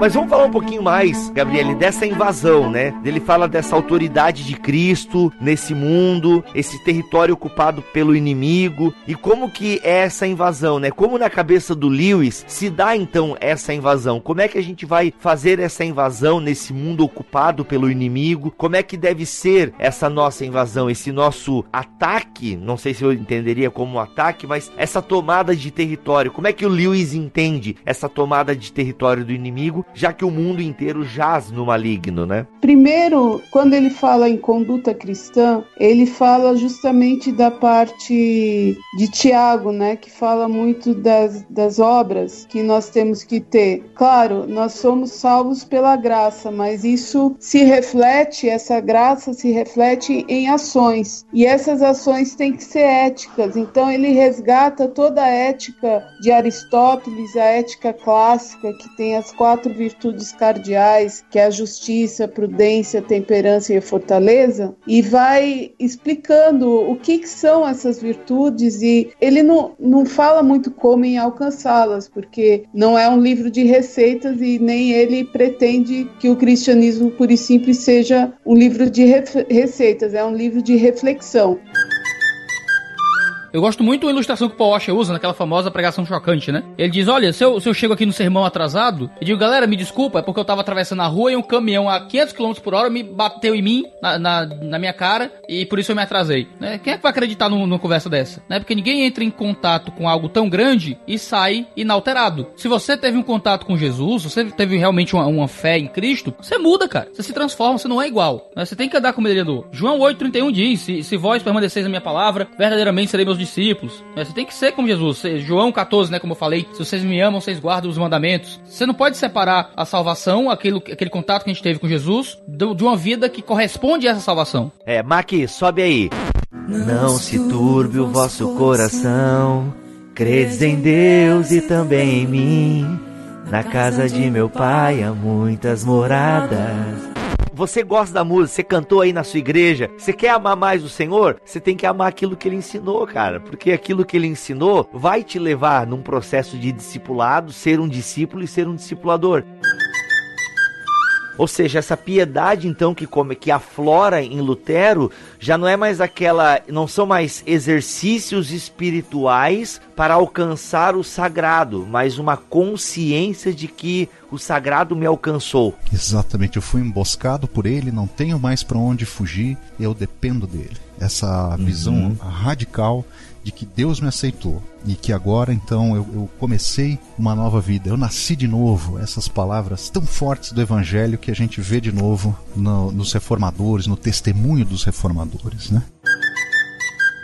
Que versículos vocês acham que a gente poderia ler aqui que são, assim, tipo, fundamental para essa questão? A partir do versículo 8? Eu ficaria com o 8. Ou do 8 ao 16, ou do 12 ao 16. Ah. Isso, eu fi... então, eu ficaria o 8, a perícope, né? Começando no 8 e terminando aí, como o Vitor disse, no 16. Aí, ó, tá vendo, ó? Aliança, o corte, tá vendo? Tem sempre dificuldade no corte da perícope. Aí, ó, e perícope, exatamente. A gente fez essa, essa, essa, essa brincadeira, esse trocadilho, porque, para quem não sabe, a palavra aliança, berit, em hebraico, significa cortar. Então, o povo de Israel, ou Deus com o povo de Israel, não estabelecia uma aliança. Eles cortavam uma aliança. Até hoje, os pesquisadores se batem aí para saber por que cortar deriva, por que a gente corta uma aliança. Tem várias hipóteses para isso que não vai valer a pena abordar aqui aqui, mas esse é, o, esse é o trocadilho, né? Cortar uma aliança. Ei, tem a. Agora eu sei que tu falou que a gente não ia entrar nesse mérito, mas quando fala em cortar e aliança, eu lembro da aliança com Abraão, né? Quando o animal é cortado. Ah, é, exatamente. Sim, que passa no meio e tudo mais, né? Sim, sim, sim. Ou então, quando em vez de cortar a perícope, é cortar o prepúcio, né? Cortar o prepúcio,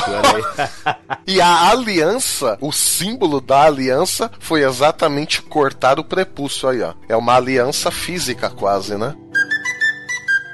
Salomão é um rei ambíguo. Por que ele é um rei ambíguo? Porque, embora a dinastia seja legítima, as atitudes não são, e são as atitudes de Salomão que começam a lançar os alicerces para que o reino seja dividido e para que depois a não observância da Torá é, se dissemine no norte e também no sul para que o exílio apareça. Então a não observância da Torá ela começa pelo rei que representa o povo. O rei que representa o povo não observa a Torá, e isso culmina com a divisão dos reinos. Os reinos divididos são piores ainda na observância da Torá, e daí você tem o período né, como juízo em relação ao desvio doutrinário, e embora a dinastia seja legítima e a restauração de Israel seja por meio dessa dinastia, a situação ela é periclitante porque essa dinastia legítima exerceu o poder de modo ilegítimo. Esse é o ponto.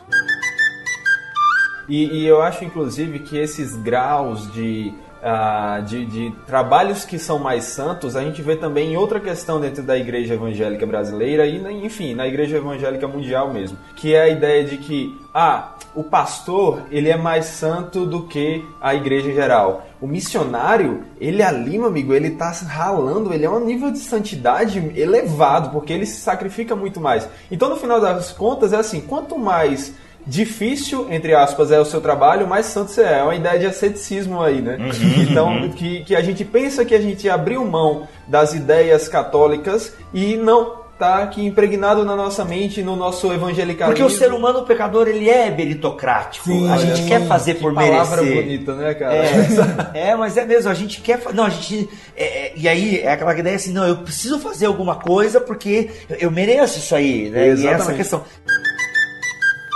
Esse exercício mostra pra gente o seguinte, na minha concepção pelo menos. Tenha várias traduções ao seu dispor. Tenha várias traduções ao seu dispor. Eu, eu, eu costumo dizer sempre, o tradutor bíblico ele conhece mais de grego e de hebraico do que eu, do que o Milho, do que os nossos professores uh, de grego e hebraico, muito provavelmente, e do que os nossos pastores, muito provavelmente. Se bem que o teu professor de, de, gre... de hebraico participou da NVT, né? O Steven Kirchner. Então, tá aí, Então, ó. eu acho que ele pode ser responsabilizado por toda essa confusão, porque ele. e, o, e, o, e o Luiz Saião também, né? Nosso professor, né? É, porque os dois. É, é, o Sayão não tá na NVT, mas na NVI, no século XXI, os dois trabalharam juntos, entendeu? Então, o coordenador de tradução da Almeida século XXI e da NVI é o Luiz Sayão, e o revisor exegético da Almeida século XXI e da NVI é o Stefan Kirchner. Então, os dois aí são responsáveis por essa confusão toda nesse versículo, de certa forma. É claro que, assim, toda boa tradução, ela não é traduzida por uma pessoa, tem uma equipe. E quando chega em versículo versículos como esse, que são difíceis de serem traduzidos, existe um voto. Então, a comissão de tradução vota, e geralmente, assim, existem parâmetros de decisão para diferentes traduções, mas geralmente você precisa de dois terços ou talvez 60% de concordância até chegar numa forma final. E às vezes o Kircher ou o Sayão foi voto vencido. Então, assim, nem sempre a tradução que está lá é a tradução que o revisor exegético ou que o coordenador de tradução queriam, entendeu? Mas de qualquer forma, me parece que a NVT fez um trabalho magnífico nesse caso aí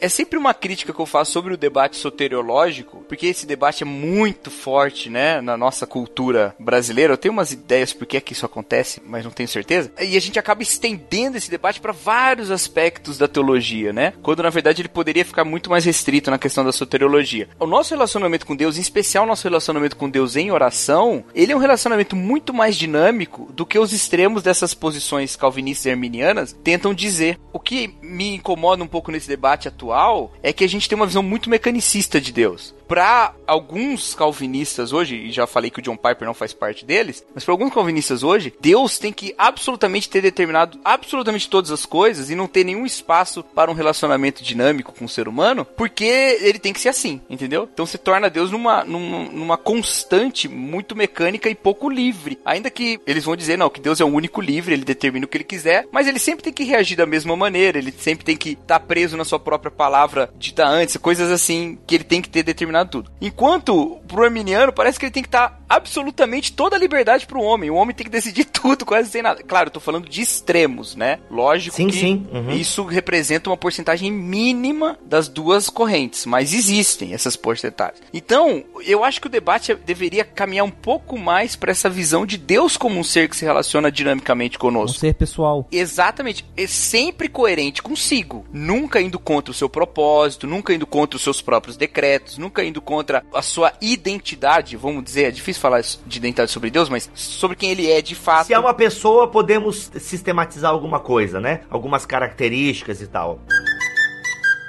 O, a Babilônia tem que entender o que está acontecendo na Babilônia. Depois que o. Nabucodonosor morreu, o troço desandou, porque não teve um imperador com toda a capacidade e habilidade dele de manter esse império. E aí a, a sequência ali foi trágica, inclusive em Daniel aparece lá o episódio da parede, da escrita da mão na parede, que ali já é o último dos reis, que na Bíblia eu não lembro qual é o nome que ele usa, é o Belsazar, né? Belsazar. Belsazar, que é provavelmente na história o imperador. Deu azar, não é?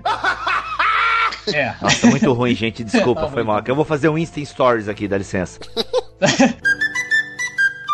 Ô Marcos, olha só, é, você falou no, no início do nosso papo sobre um pré-evangelismo. Explica um pouco essa questão teórica, né? E aí eu quero emendar uma outra pergunta. Nesse evento, vai uma galera que não é crente ou vai ainda muito crente que tá que quer uma coisa diferente e tal? A primeira pergunta é: o que, que é esse pré-evangelismo que você se referiu no começo? E a segunda pergunta é: quem tá indo na Glocal hoje? É, não emenda a pergunta, porque senão só eu falo, longos blocos. Você tem que fazer uma.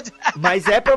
Mano, o pessoal já me ouve há 200 episódios. Eu quero, ele quer ouvir gente Ah, nova. Vai lá. Pré-evangelismo é o conceito de Francis Schaeffer que traz esse. De novo, a gente fez isso sem saber a teoria, certo? Depois eu falei, ah, é isso, é isso que a gente faz. Então não, não pensa que é. Um dia eu li um livro teórico sobre pré-evangelismo, falei assim, vamos fazer um dia uma local. Não, é a parada a gente primeiro faz, depois a gente descobre o que que a gente tá fazendo. E é algo que é muito da pós-modernidade. Hoje, as igrejas se fecharam dentro da, da sua cultura eclesiástica e o diálogo cada vez está menos provável com quem não é. Então, hoje a pessoa tem que ser convidada, tem não, mas é, é muito bom, principalmente nas grandes cidades, a bater um papo sobre mas sem aquela pressão de que aceita Jesus ou não aceita. É agora ou não é. Então, os nossos encontros é um- são encontros que a gente não faz apelo, a gente tem uma oração no final, que a gente chama de meditação, então cada um vai para pensa no, no, no que for, a gente no final eu oro em nome de Jesus, né? Porque é, é a nossa fé, é dos organizadores, mas a ideia na, na Glocal é do cara entrar, o cara que não conhece a Deus, ele entrar, ele vê tudo aquilo lá, ele sair e a única coisa que a gente quer deixar com ele é essa parada de Jesus pode ter mais a ver comigo do que eu pensava. E se você pega a logo da Avalanche, a logo é exatamente é um Black Power, uma travesti e um punk. Inclusive, muita gente no começo nem entendia, porque via na internet e falava assim: mas vem cá, gente, tipo assim, de outro país, mandava uma mensagem pra nós. Vocês não são cristãos? A gente respondia: somos. Mas eu não tô entendendo por que, que vocês colocou, colocaram na logo de vocês uma mulher com seios tão fartos. Aí a gente respondia: quem disse que é mulher? Nossa. Entende? Então, Nossa. qual que era a ideia? Falei assim, cara, é exatamente pra gente lembrar que essas pessoas existem.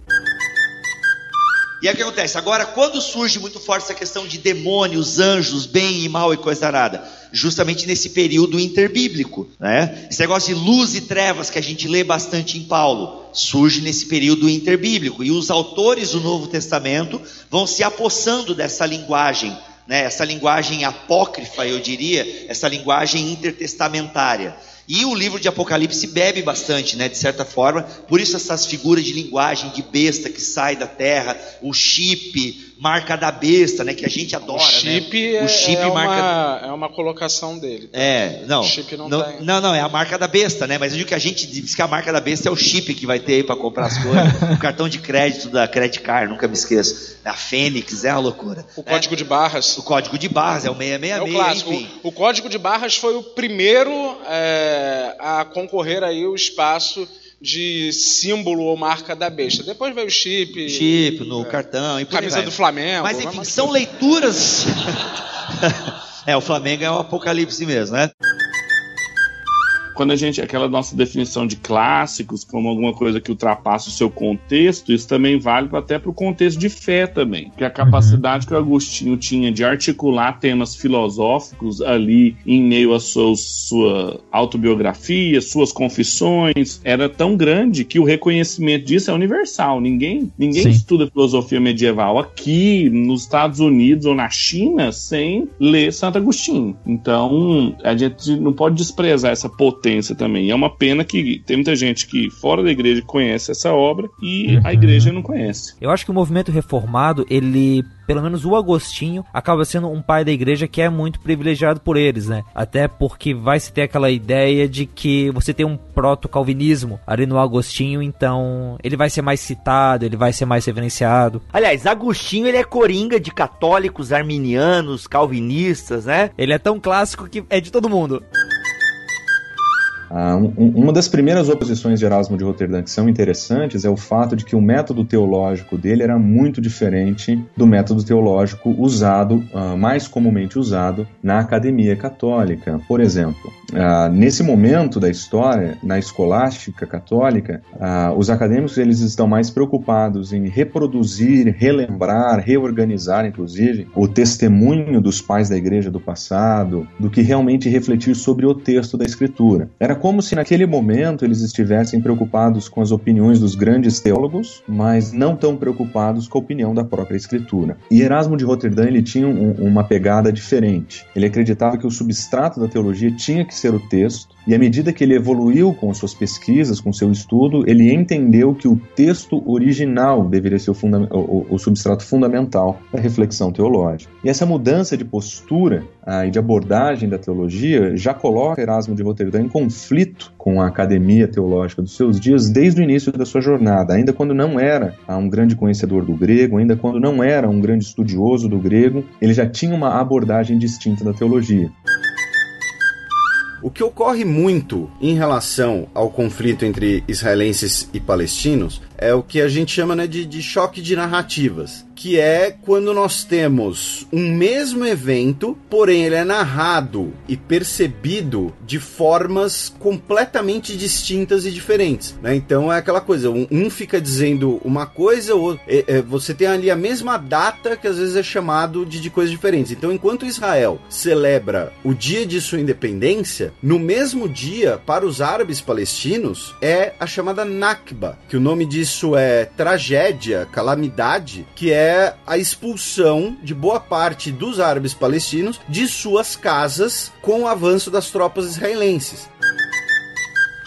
O que me parece muito mais no Novo Testamento é que o jejum, e é isso que eu falei aquele dia lá e a galera não entendeu, é que o jejum é parte de uma expressão do coração. E é o termo que eu uso, ele é uma expressão não verbal. E isso no cristianismo. Ele é uma expressão não verbal de coisas profundas do coração, coisas que não são, que nem sempre podem ser verbalizadas. Então eu sempre comparo o jejum com a prática da gente se ajoelhar, por exemplo. Você não é mais ou menos espiritual porque ajoelha ou não, você não tem uma oração mais poderosa ou menos poderosa, você não fica mais forte, mais fraco que ajoelha. Mas tem hora que você não consegue orar de outro jeito, porque tem uma, uma postura exigida do seu sentimento. E o jejum é essa postura exigida do sentimento. E pode ser um sentimento de tristeza, um sentimento de quebrantamento, pode ser um sentimento de alegria, no sentido de que eu, eu acho, eu entendo dessa maneira aquele texto que fala em Atos que eles estavam louvando e jejuando, que eles começaram a adorar e aquela coisa os tomou de uma maneira que eles simplesmente não pararam para comer continuaram lá adorando, adorando de madrugada e louvando louvando até que o Espírito se manifestou, sabe? Então, pode até ser, eu não sei, eu não vou limitar uma coisa que não está sistematizada no Novo Testamento, mas eu vou por esse caminho, não, não como uma disciplina espiritual, que você vai encontrar em todos os manuais de disciplina espiritual de jejum, mas não tá no Novo Testamento, não tá ali como uma disciplina espiritual. E quando se fala de, de mortificar a carne, de buscar Deus, de, de estar em comunhão com o Espírito, Paulo nunca entra por esse caminho o Will Las Casas, ele renunciou dessa encomenda dele, uhum. logo de cara, assim, e começou a militar contra a escravidão. Ele, a escravidão indígena, tá? Ele dizia que sim, eles eram homens, eles é, porque quando os, os espanhóis chegaram, eles nem consideravam seres humanos, os indígenas, né? Então, o Las Casas começou a falar que eles eram humanos, eles tinham direito à liberdade, eles eram capazes de, de se converter à fé cristã é, racionalmente. Então, assim, ele começou a lutar nisso, né? E teve uma série de. começou uma série de debates, assim, é, na, na religião católica católica sobre se os indígenas eram ou não seres humanos, se eles tinham alma, se eles tinham direito a, a, a ser tratados como cidadãos mesmo, né? E assim, é importante lembrar que é, aqui na América, nessa América, somente na América Central ali, diferente do que acontece no Brasil, que você destacou bem aí, que não tinha essa visão de escravidão e tal entre esses indígenas brasileiros, a coisa era um pouco diferente. Até tinha alguns, algumas coisas parecidas, né, com guerras e tal, e prisioneiros, mas era diferente do que, do que foi implantado. Nesses impérios centro-americanos, você tinha disputas lá dentro que acabaram também facilitando a submissão de um povo ao outro. Então não era uma coisa simplesmente veio o povo de fora, submeteu todo mundo e tal. A, a própria encomenda tem uma influência de práticas é, nativas e a mesma coisa lá na África, né? Quando chegam lá, eles encontram um regime de trabalho, só que aí o regime de trabalho de escravidão lá já se assemelha mais com o que depois foi implantado aqui no Brasil, né? Que era mesmo desse negócio da propriedade do prisioneiro e tal. Então, só para a gente entender agora por que essa relação com Jerusalém e com Israel. Aí nós temos que voltar para as questões escatológicas lá do século XIX, na Inglaterra. Nós temos que lembrar que o, o Império Inglês ele expande muito da sua, do seu trabalho missionário pelo mundo, ancorado também no imperialismo, né? dentro de uma visão pós-milenista, ou seja, o mundo vai ser cristianizado e no final desse período de evangelização, em que o mundo vai melhorar bastante, Cristo volta. Um dos sinais, mesmo no pós-milenismo e no amilenismo, da iminência da volta de Cristo está na conversão de judeus. De alguma maneira, os judeus vão se converter muito mais a Cristo, né, ao cristianismo, e isso vai marcar o que seria próximo ao final à volta de Cristo. Isso está em praticamente todas as escatologias, baseado lá em Romanos 9 a 11. Pra gente, aqui no mundo ocidental, perfeição vem do latim, perfectus, né, que dá uma ideia de alguma coisa que seja 100%, né? É inadmissível, por exemplo, que seja 99,9999 por aí vai. É, então, isso fez com que algumas pessoas chegassem a questionar o Wesley no seu dia. Abandona essa doutrina e tal, mas ele dizia, não, isso daqui é bíblico. E por que, que ele dizia que era bíblico? Porque a palavra perfeição no Novo Testamento, obviamente, não vem do latim, vem do grego, né, que é a palavra teleosis, é, e essa palavra, ela vem é, de um outro radical que é telos, né, que tem a ver com fim, finalidade. E teleosis, na verdade, significa também é, maturidade, completude. Então é bem diferente da ideia, por exemplo, do que as pessoas pensam aí no sentido de 100%, né? Eu penso que com imagem, aquela imagem de Tomé, com a dúvida em relação a Jesus, aquela imagem toda, ela suscita né, o fato de que Jesus, ele faz milagres extraordinários. Ele não só transforma água em vinho, ele sabe também transformar nossas dúvidas em culto. E foi isso que ele fez com Tomé. Eita! Ele, afinal, Tomé está ali dizendo, tu és meu Senhor e meu Deus. Eu acredito que as lamentações fugiram de nossas igrejas e nossas liturgias. A gente não tem mais tom menor nos cultos. A gente não tem mais essa melodia que confessa a nossa fissura, que confessa o real sentimento. A gente, na verdade, tem calado as pessoas de orarem e fazerem suas lamentações, porque a gente tem impedido, na verdade, as pessoas da real, da real experiência de um Deus amoroso, justamente na hora da lamentação. E a gente quer dar respostas lógicas para o problema do mal, quando o que a gente deveria fazer é orar e permitir que as nossas orações fossem honestas e saber que essas orações honestas, que colocam diante de Deus o que a gente está sentindo, elas são libertadoras libertadoras.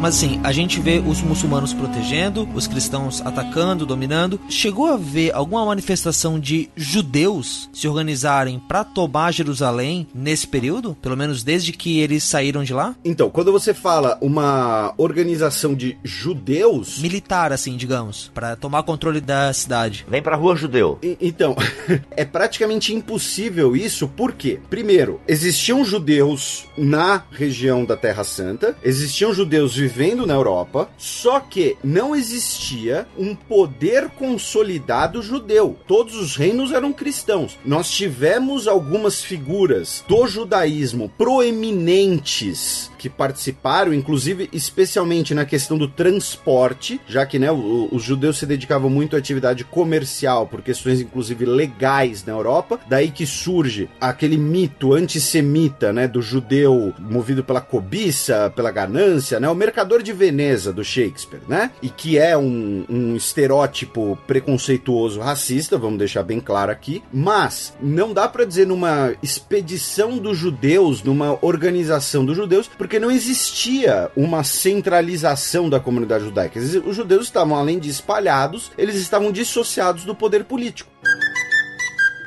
A ideia aqui, me desculpem as pessoas que podem me, me rotular de sexista, mas a gente tem que lembrar que. é, a gente tem que lembrar que eu tô falando de um texto antigo. A ideia aqui é que o pai assuma a sua responsabilidade como educador exemplar. É, não é a mãe, não é a tia, uh, não é sequer o avô. É que o pai assuma o seu papel como educador exemplar e, pelo caminho, ensine a criança o que ela deve fazer, o que ela não deve fazer. Andando pelo caminho, a criança observe no pai como a instrução da Torá é desempenhada na vida prática. Então, a gente tem um problema aqui que é o seguinte: o texto em português e em hebraico não diz ensina a criança o caminho em que ela deve andar. Diz ensina a criança no caminho em que deve andar, ou, se você quiser, pelo caminho em que ela deve andar, ou seja, é educação exemplar. E nesse sentido, quando a educação é exemplar, a probabilidade do filho reproduzir aquele modelo é enorme. Quando a educação é uma educação ausente, aliás, a pregação de domingo aí para quem tiver ouvido tá pronta, hein, gente? Olha aí. O mito de, ah, eu não tenho tempo com meu filho, mas o tempo que eu tenho eu invisto em qualidade de tempo. Isso é um mito. Isso não existe, não é bíblico. Biblicamente você precisa investir tempo em quantidade e qualidade, as duas coisas. Você precisa andar pelo caminho com o seu filho. Aí sim, quando ele for velho, provavelmente ele não vai se desviar. Ouvindo tu falar, Davi, me vem à mente aqui o Tiago e João, né? Com aquele pedido que eles fazem para Jesus, né? Quem vai sentar na tua direita? Na A gente parece que tá, a gente não larga, esse, não larga esse osso, né? É, não larga. Isso é fome de poder, isso é, isso é muito complicado. E essa perpetuação, né, do, do poder. Exatamente. Mas nós, como servos de Deus, não podemos nos eximir as nossas responsabilidades. É esse, essa é a tensão. Esse é, por isso que o caminho é estreito, não é fácil. Nós não podemos nos eximir as nossas responsabilidades. Tem crianças morrendo de fome fome, entende? O Brasil tem comida e tem 10 milhões de pessoas morrendo de fome. Isso não, não faz sentido. O Brasil tem comida para dois Brasis, né? A agricultura nossa produz alimentos para 400, 500 milhões de pessoas. Pessoas morrendo de sede, sabe? Prédios caindo aqui no interior, no, no centro de São Paulo, literalmente desmoronando a cidade, né? É, a violência, né? A Bíblia é muito clara que a violência, né? Os profetas menores mostram isso de modo sistemático. A violência aumenta quando aumenta a injustiça. E a paz surge quando aumenta a justiça social. O reino é de Deus. Davi é o rei, mas o reino é de Deus. O templo é de quem? De Salomão. Como que o templo é chamado até hoje? Se você vai lá em São Paulo e visita a Catedral da Universal. O templo de Salomão. Não é o templo de Deus. Caraca, maluco. Que volta, meu amigo. Que volta. E quem é o templo de Deus, cara? Olha aí. É Jesus, exatamente. Mas é, é, esse é o ponto. Quem realmente constrói o templo? O filho de Davi. Nossa. Mas o filho messiânico de Davi. Olha aí, cara, que constrói o templo que é a igreja. Eu vou derrubar esse templo e reconstruí-lo em três dias. Ah. Exatamente. Ele tá falando disso daqui. Cara, que fantástico.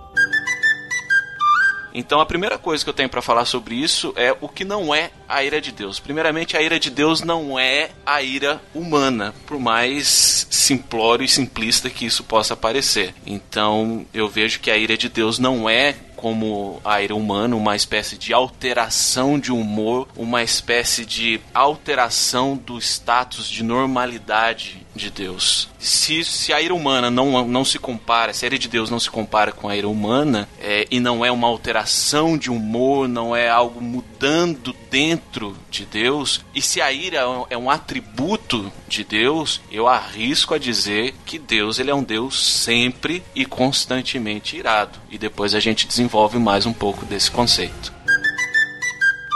Então eu preciso, minha liberdade precisa ser alimentada por um conjunto de valores, por um conjunto de crenças que dão sentido à minha escolha. E esse conjunto de valores, na minha opinião, no meu entender, como, eu, como você leu nessa parte, para a mulher que escolhe, para a mulher que está tomando uma decisão, eu não consigo imaginar alguém que queira tomar a decisão fria e calculista de matar o próprio filho, a não ser uma psicopata, que também é uma doença. Talvez a Silvana possa me explicar melhor sobre isso, mas é uma a psicopatia é uma doença médica é, catalogada. Então eu não vejo uma mulher tomar uma decisão no sentido homicida porque ela deseja matar o filho. No meu entender, a mulher que está passando pela decisão abortiva, por estar excessivamente carente, confusa por essa decisão, ela é facilmente influenciável. Então, eu não estou no meu livro dialogando com a pessoa que está tomando a decisão. Eu estou dialogando justamente com a pessoa que está construindo uma série de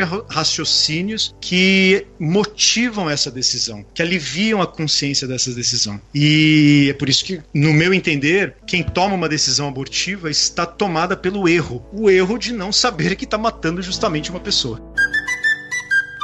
Então, eu proponho isso: entender se existe a decisão racional, o entendimento, sim, uma disposição de viver o casamento superando as dificuldades pela razão, pela compreensão é, racional do que a palavra de Deus diz, mas também só se case com alguém com quem existe um sentimento verdadeiro, com quem você tem prazer de estar junto, alguém que faz você sentir saudades. E, e, também só case com alguém com quem haja uma ação de um em prol do outro. Eu não basta eu dizer que eu amo a minha esposa se eu não faço nada por ela. Né? Se eu sou um egoísta, se eu não, não supro as necessidades dela. Isso, claro, é esmiuçado em uma série de subtópicos que estão no livro, não dá tempo de falar tudo aqui agora. Mas, em resumo, é isso. Eu acredito que o amor bíblico é razão, sentimento, atitude. É, é, essa justificação pela fé que foi tão caro à reforma protestante, não trouxe um pouquinho essa essa coisa good vibe, eu vou vivendo por aqui, vou construir a minha casa, ter meu plano de saúde, vou viver bem aqui, até porque quem financia pela caixa, meu, né? Espera que Jesus volte mesmo, que há 40 anos pagando aquilo, né? Mas, minha casa, minha vida, obrigado Lula, né? Então a expansão da cultura grega ela, para o Oriente ela se dá através da expansão macedônica de Alexandre e eu creio que para o Ocidente, a região da, da Europa, a Península Itálica até a Espanha, é, vai se dar por algumas diásporas gregas e se você até puder nos ajudar nisso. É não só pela diáspora, né? Os próprios romanos. Então, quando os romanos conquistaram a Grécia, aconteceu uma coisa muito parecida com o caso macedônico, né? Eles assumiram da cultura grega. Então, porque é uma cultura tão pujante, tão tão, tão bela, tão forte que o, o, dominador acaba sendo vencido pela cultura do dominado. Né? Isso já aconteceu antes, se você pegar o exemplo dos, do, da invasão no Egito das tribos. Você me fugiu o nome agora? Ptolomaicas. Não, não, não. Isso é bem antes, bem antes do tempo dos hebreus ainda. Os Ixos. Os Ixos, exato, muito obrigado. Então os Ixos invadiram o Egito e se tornaram faraós, se tornaram totalmente é, aculturados pelo Egito, porque a cultura egípcia é muito pujante. Né? Mesma coisa acontece com os gregos. Né? É um fenômeno aqui do Brasil e, de certo modo, um reflexo disso que aconteceu lá na gênese do pentecostalismo ou é uma coisa que acontece em outros países também? Sua pergunta é muito interessante porque a relação entre pentecostalismo e fundamentalismo é uma relação de tapas e beijos. Eu sei que nesse momento o Mac vai colocar aquela música horrível, né? Canta, amigo. Entre tapas e beijos é ódio, é desejo, é paixão, é loucura. Você vê, Bibo, o cara começa a namorar, é esse tipo de música que o cara começa a citar no programa. Nossa, mano. Mas pelo menos é sertanejo universitário. Tá bom, Guti, é isso aí. Isso. Mas voltando.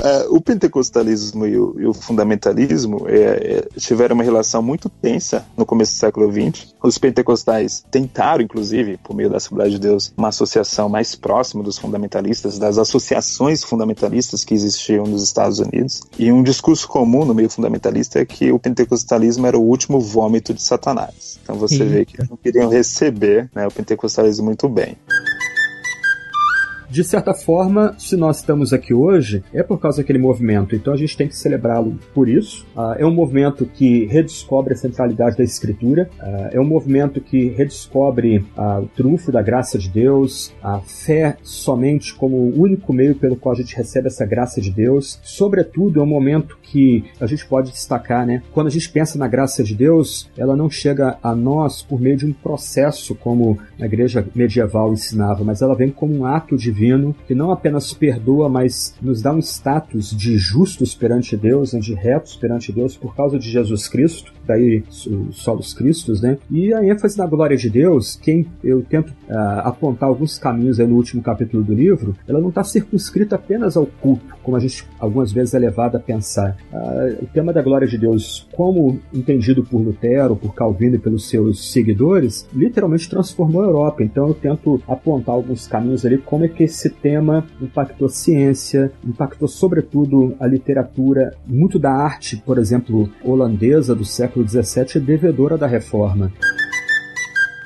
para preparar mensagens, estudos tal, o comentário bíblico acaba sendo bem mais utilizado. E aí eu recomendo o comentário Vida Nova, que é organizado pelo Carson. Tem dois comentários volumes únicos que eu acho muito bons, é esse Vida Nova e o outro já mencionado pelo Bibo aí, que é o NVI, que quem organiza é o Bruce. Mas esse comentário Vida Nova, ele tá mais ele é uma arma, cara. É... Aquilo na cabeça mata, mano. é, o NVI é maior ainda, cara. É, não, mas é que o Carson é mais tijolão, é, ele é, é grossão, né? Ele é, é parrudão. Chabroca, né? É, Justamente o para aqui não é Cristo vivo, desceu ao mundo dos mortos e depois voltou à terra, mas é Exato. Cristo. Cristo desceu ao Hades, não está escrito não, isso. Não, Cristo no, na eternidade encarnou, desceu ao mundo e agora ele voltou aos céus. Por isso que no começo do programa eu evoquei aquela o problema do credo apostólico como substituição de sepultamento. E foi, na verdade, o problema foi ajuntar essa expressão desceu ao Hades. Por porque se você não tem essa adição posterior, fica ele foi morto, crucificado, sepultado, ou então ele foi morto, crucificado e desceu às regiões baixas da terra. Só que desceu às regiões baixas da terra, na verdade, é um sinônimo para sepultado. Caraca. É, o problema começou quando, em algum momento da história, juntou-se a expressão ele foi crucificado, morto e sepultado e desceu às regiões da terra. Esse foi o problema.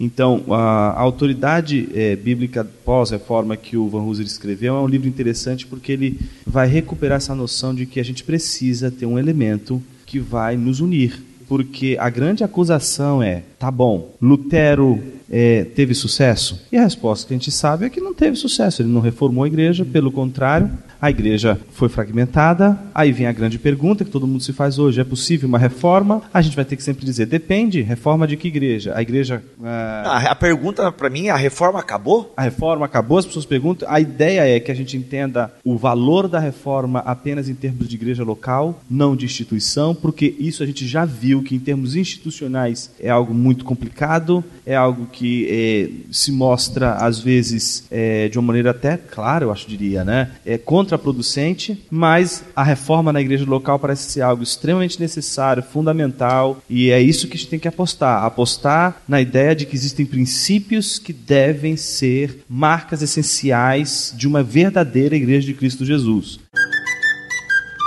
a questão né, do, do, dos muçulmanos, a questão da trindade, a questão da paternidade de Deus. Eu acho que é uma, é uma questão teológica bem bacana de se trazer aqui na discussão. Pois é, nem, não só o, o, a teologia islâmica, né, como o Islã concebe Alá, né, que é o Deus do Islã. Muita gente pergunta se o, o Deus Alá é o mesmo Deus dos cristãos. Eu tenho defendido nos círculos missiológicos que não. A gente não pode simplesmente dizer porque o nome árabe é o nome comum, ah, é a mesma divindade. Não é a mesma divindade porque você reconhece a divindade a partir da concepção que uma tradição teológica tem sobre ela. Isso pode levar a uma concepção de salvação pelas obras. Principalmente se você identificar que a tempestade que derruba as casas pode ser uma manifestação de um juízo. Então você vai ser salvo de juízo por praticar palavras. Então essa salvação é pelas obras. Mas em todo é, é, é, o Novo Testamento também, a relação entre a fé e as obras ela é muito menos separada do que a gente na nossa mentalidade é, sistemática, né? De uma reforma vulgar tenta fazer. Uhum. Porque, na verdade, a fé, que é o meio pela qual a gente alcança a graça ou a graça nos alcança, né? Ela se manifesta na transformação e nas obras. E aí a gente pode falar um pouquinho sobre a relação que essa parábola tem com a própria epístola de Tiago. Porque Tiago usa o mesmo linguajar no capítulo 1, dizendo aquele que ouve a palavra e não pratica é semelhante a um homem que se olha no espelho e quando sai já esquece como é sua face. O movimento pentecostal, desde seu início, é plural e diverso. Então, mas o que é que unifica? É essa consciência de que há um mover estranho do Espírito Santo, que é próprio ao mover do Espírito Santo. É quase que uma redundância, né? Há um mover do Espírito Santo que não é um mover do Filho e não é um mover do Pai, e que se dá nessas manifestações diversas esse desejo de voltar para as fontes do Novo Testamento aparece na vida dele quando ele encontra os escritos de um homem chamado Lorenzo Valla, que escreveu um livro chamado Anotações, no qual ele fazia comparações entre o texto grego que ele tinha acesso e as opções de tradução da Vulgata latina que eles usavam. Olha só. E pela primeira vez, Erasmo tem em mãos alguém que, dentro da tradição católica, criticava algumas das traduções da Vulgata latina, baseado em questões filológicas. Era um desenvolvimento muito novo dessa teologia que reflete o texto no seu texto original e que, ao mesmo tempo, critica a tradução oficial da Igreja Católica. É, é bom colocar esse parênteses aí, né, Marcelo? Que a Vulgata era, digamos, a queridinha da Igreja Católica, né? Exatamente. Ela... Era o texto recebido da Igreja Católica, era, o, era o, o, o texto uh, autorizado da Igreja Católica, era revista e corrigida uh, do pessoal da Sociedade Trinitariana, era a revista atualizada dos seminários da década de 90, era a NVI dos seminários de São Paulo, era a nova versão transformadora dos Filhos do Saião e assim por aí. Do Bibotalk agora. Inclusive na tua palestra tu cita, né? Tu faz uma referência à nova versão transformadora. É, eu faço uma brincadeira, né? Eu faço uma Eu vi, eu vi. Uhum. Que três pessoas entenderam, você, eu e a minha mãe, porque minha mãe sempre ri das minhas piadas. É, é, é Marcelo, esse negócio, eu, eu tava vendo a tua palestra e eu falei, caramba, será que o pessoal, o pessoal não ri, a piada foi boa, né? Mas enfim. Era um problema de microfone, eles estavam. Ah, e não captou, né? Não ah, entendi. Daí tem que botar aquelas risadas falsas do Chaves ou do Friends e tal. Exatamente. É, nós já pensamos aqui em perfeição num sentido bem mais latinizado, né? Porque é de onde vem a palavra perfeição, perfectus, né, do latim. E o Wesley não, não, pensava em perfeição nesse sentido latinizado. Tanto que chegaram a questionar ele algumas vezes, né? Ah, essa doutrina aí é controversa, larga isso, né? Muda o nome. E, não, isso aqui é bíblico, né? Só que ele estava pensando exatamente naquele conceito do grego, né? No conceito oriental ali de perfeição, que não tem nada a ver com perfecto, sim com teleosis, né? Do grego que tem a ver ali com algo é, voltado voltado para maturidade, para finalidade também das coisas, né, que tem a ver com a origem da palavra. Fruto, né, que dá fruto, né? Sim. Então, assim, ele, ele pega isso da, da, da própria mãe mesmo as pessoas que tecnicamente defendem aquilo que eu defendo, você precisa discordar com respeito, porque senão você vai fazer as pessoas ficarem com raiva de você. E aí o teu discurso vai, vai por água abaixo, né? Eu acho que o Pirolo tocou no ponto que eu acho que é o, é o resumo central desse tipo de coisa. De que ainda que você não respeite a, as ideias de alguém, você tem que respeitar esse alguém, né? Em algum nível. Exato. Eu posso não respeitar algumas ideias do Pirula. Eu respeito o Pirula. Tem gente que não separa muito bem isso, né? Que fica pessoalmente ofendido. Mas aí eu falo, é problema da pessoa. Você não precisa ficar pessoalmente ofendido. É, será que a gente consegue respeitar as pessoas cujas ideias a gente não respeita? Eu acho que cada caso é um caso. acho que dá sim. Deveria, deveria. Não, é porque aquilo, eu acho assim, tem, eu, eu respeito todo mundo a priori. Mas tem pessoas que depois de, de, de várias demonstrações bastante explícitas, já perderam meu respeito, porque eu falo assim, cara, essa pessoa é uma babaca e eu não, eu não tenho por que respeitá-la no sentido de debate, né? Claro, não vou sair batendo nela na rua, não, não, não chega nesse nível, mas agora, a princípio, você tem que respeitar todo mundo. Se eu tivesse conhecido o Iago e o Iago tivesse sido um babaca comigo, eu ia, eu ia falar, ah, paciência então, então sinto muito, perdi meu tempo. Como não foi assim, então beleza, maravilha, que legal, estamos aí, estamos junto aí, tentando fazer a coisa melhorar no YouTube. Agora, se a pessoa demonstra ser idiota logo no começo, você fala, ah, aí também vai pastar, né? Gente, vamos, vamos encerrar aqui antes que o Pirulo comece a citar nome de alguém. é verdade. Não, não, não vou citar nome de ninguém, não. Senão eu que me complico.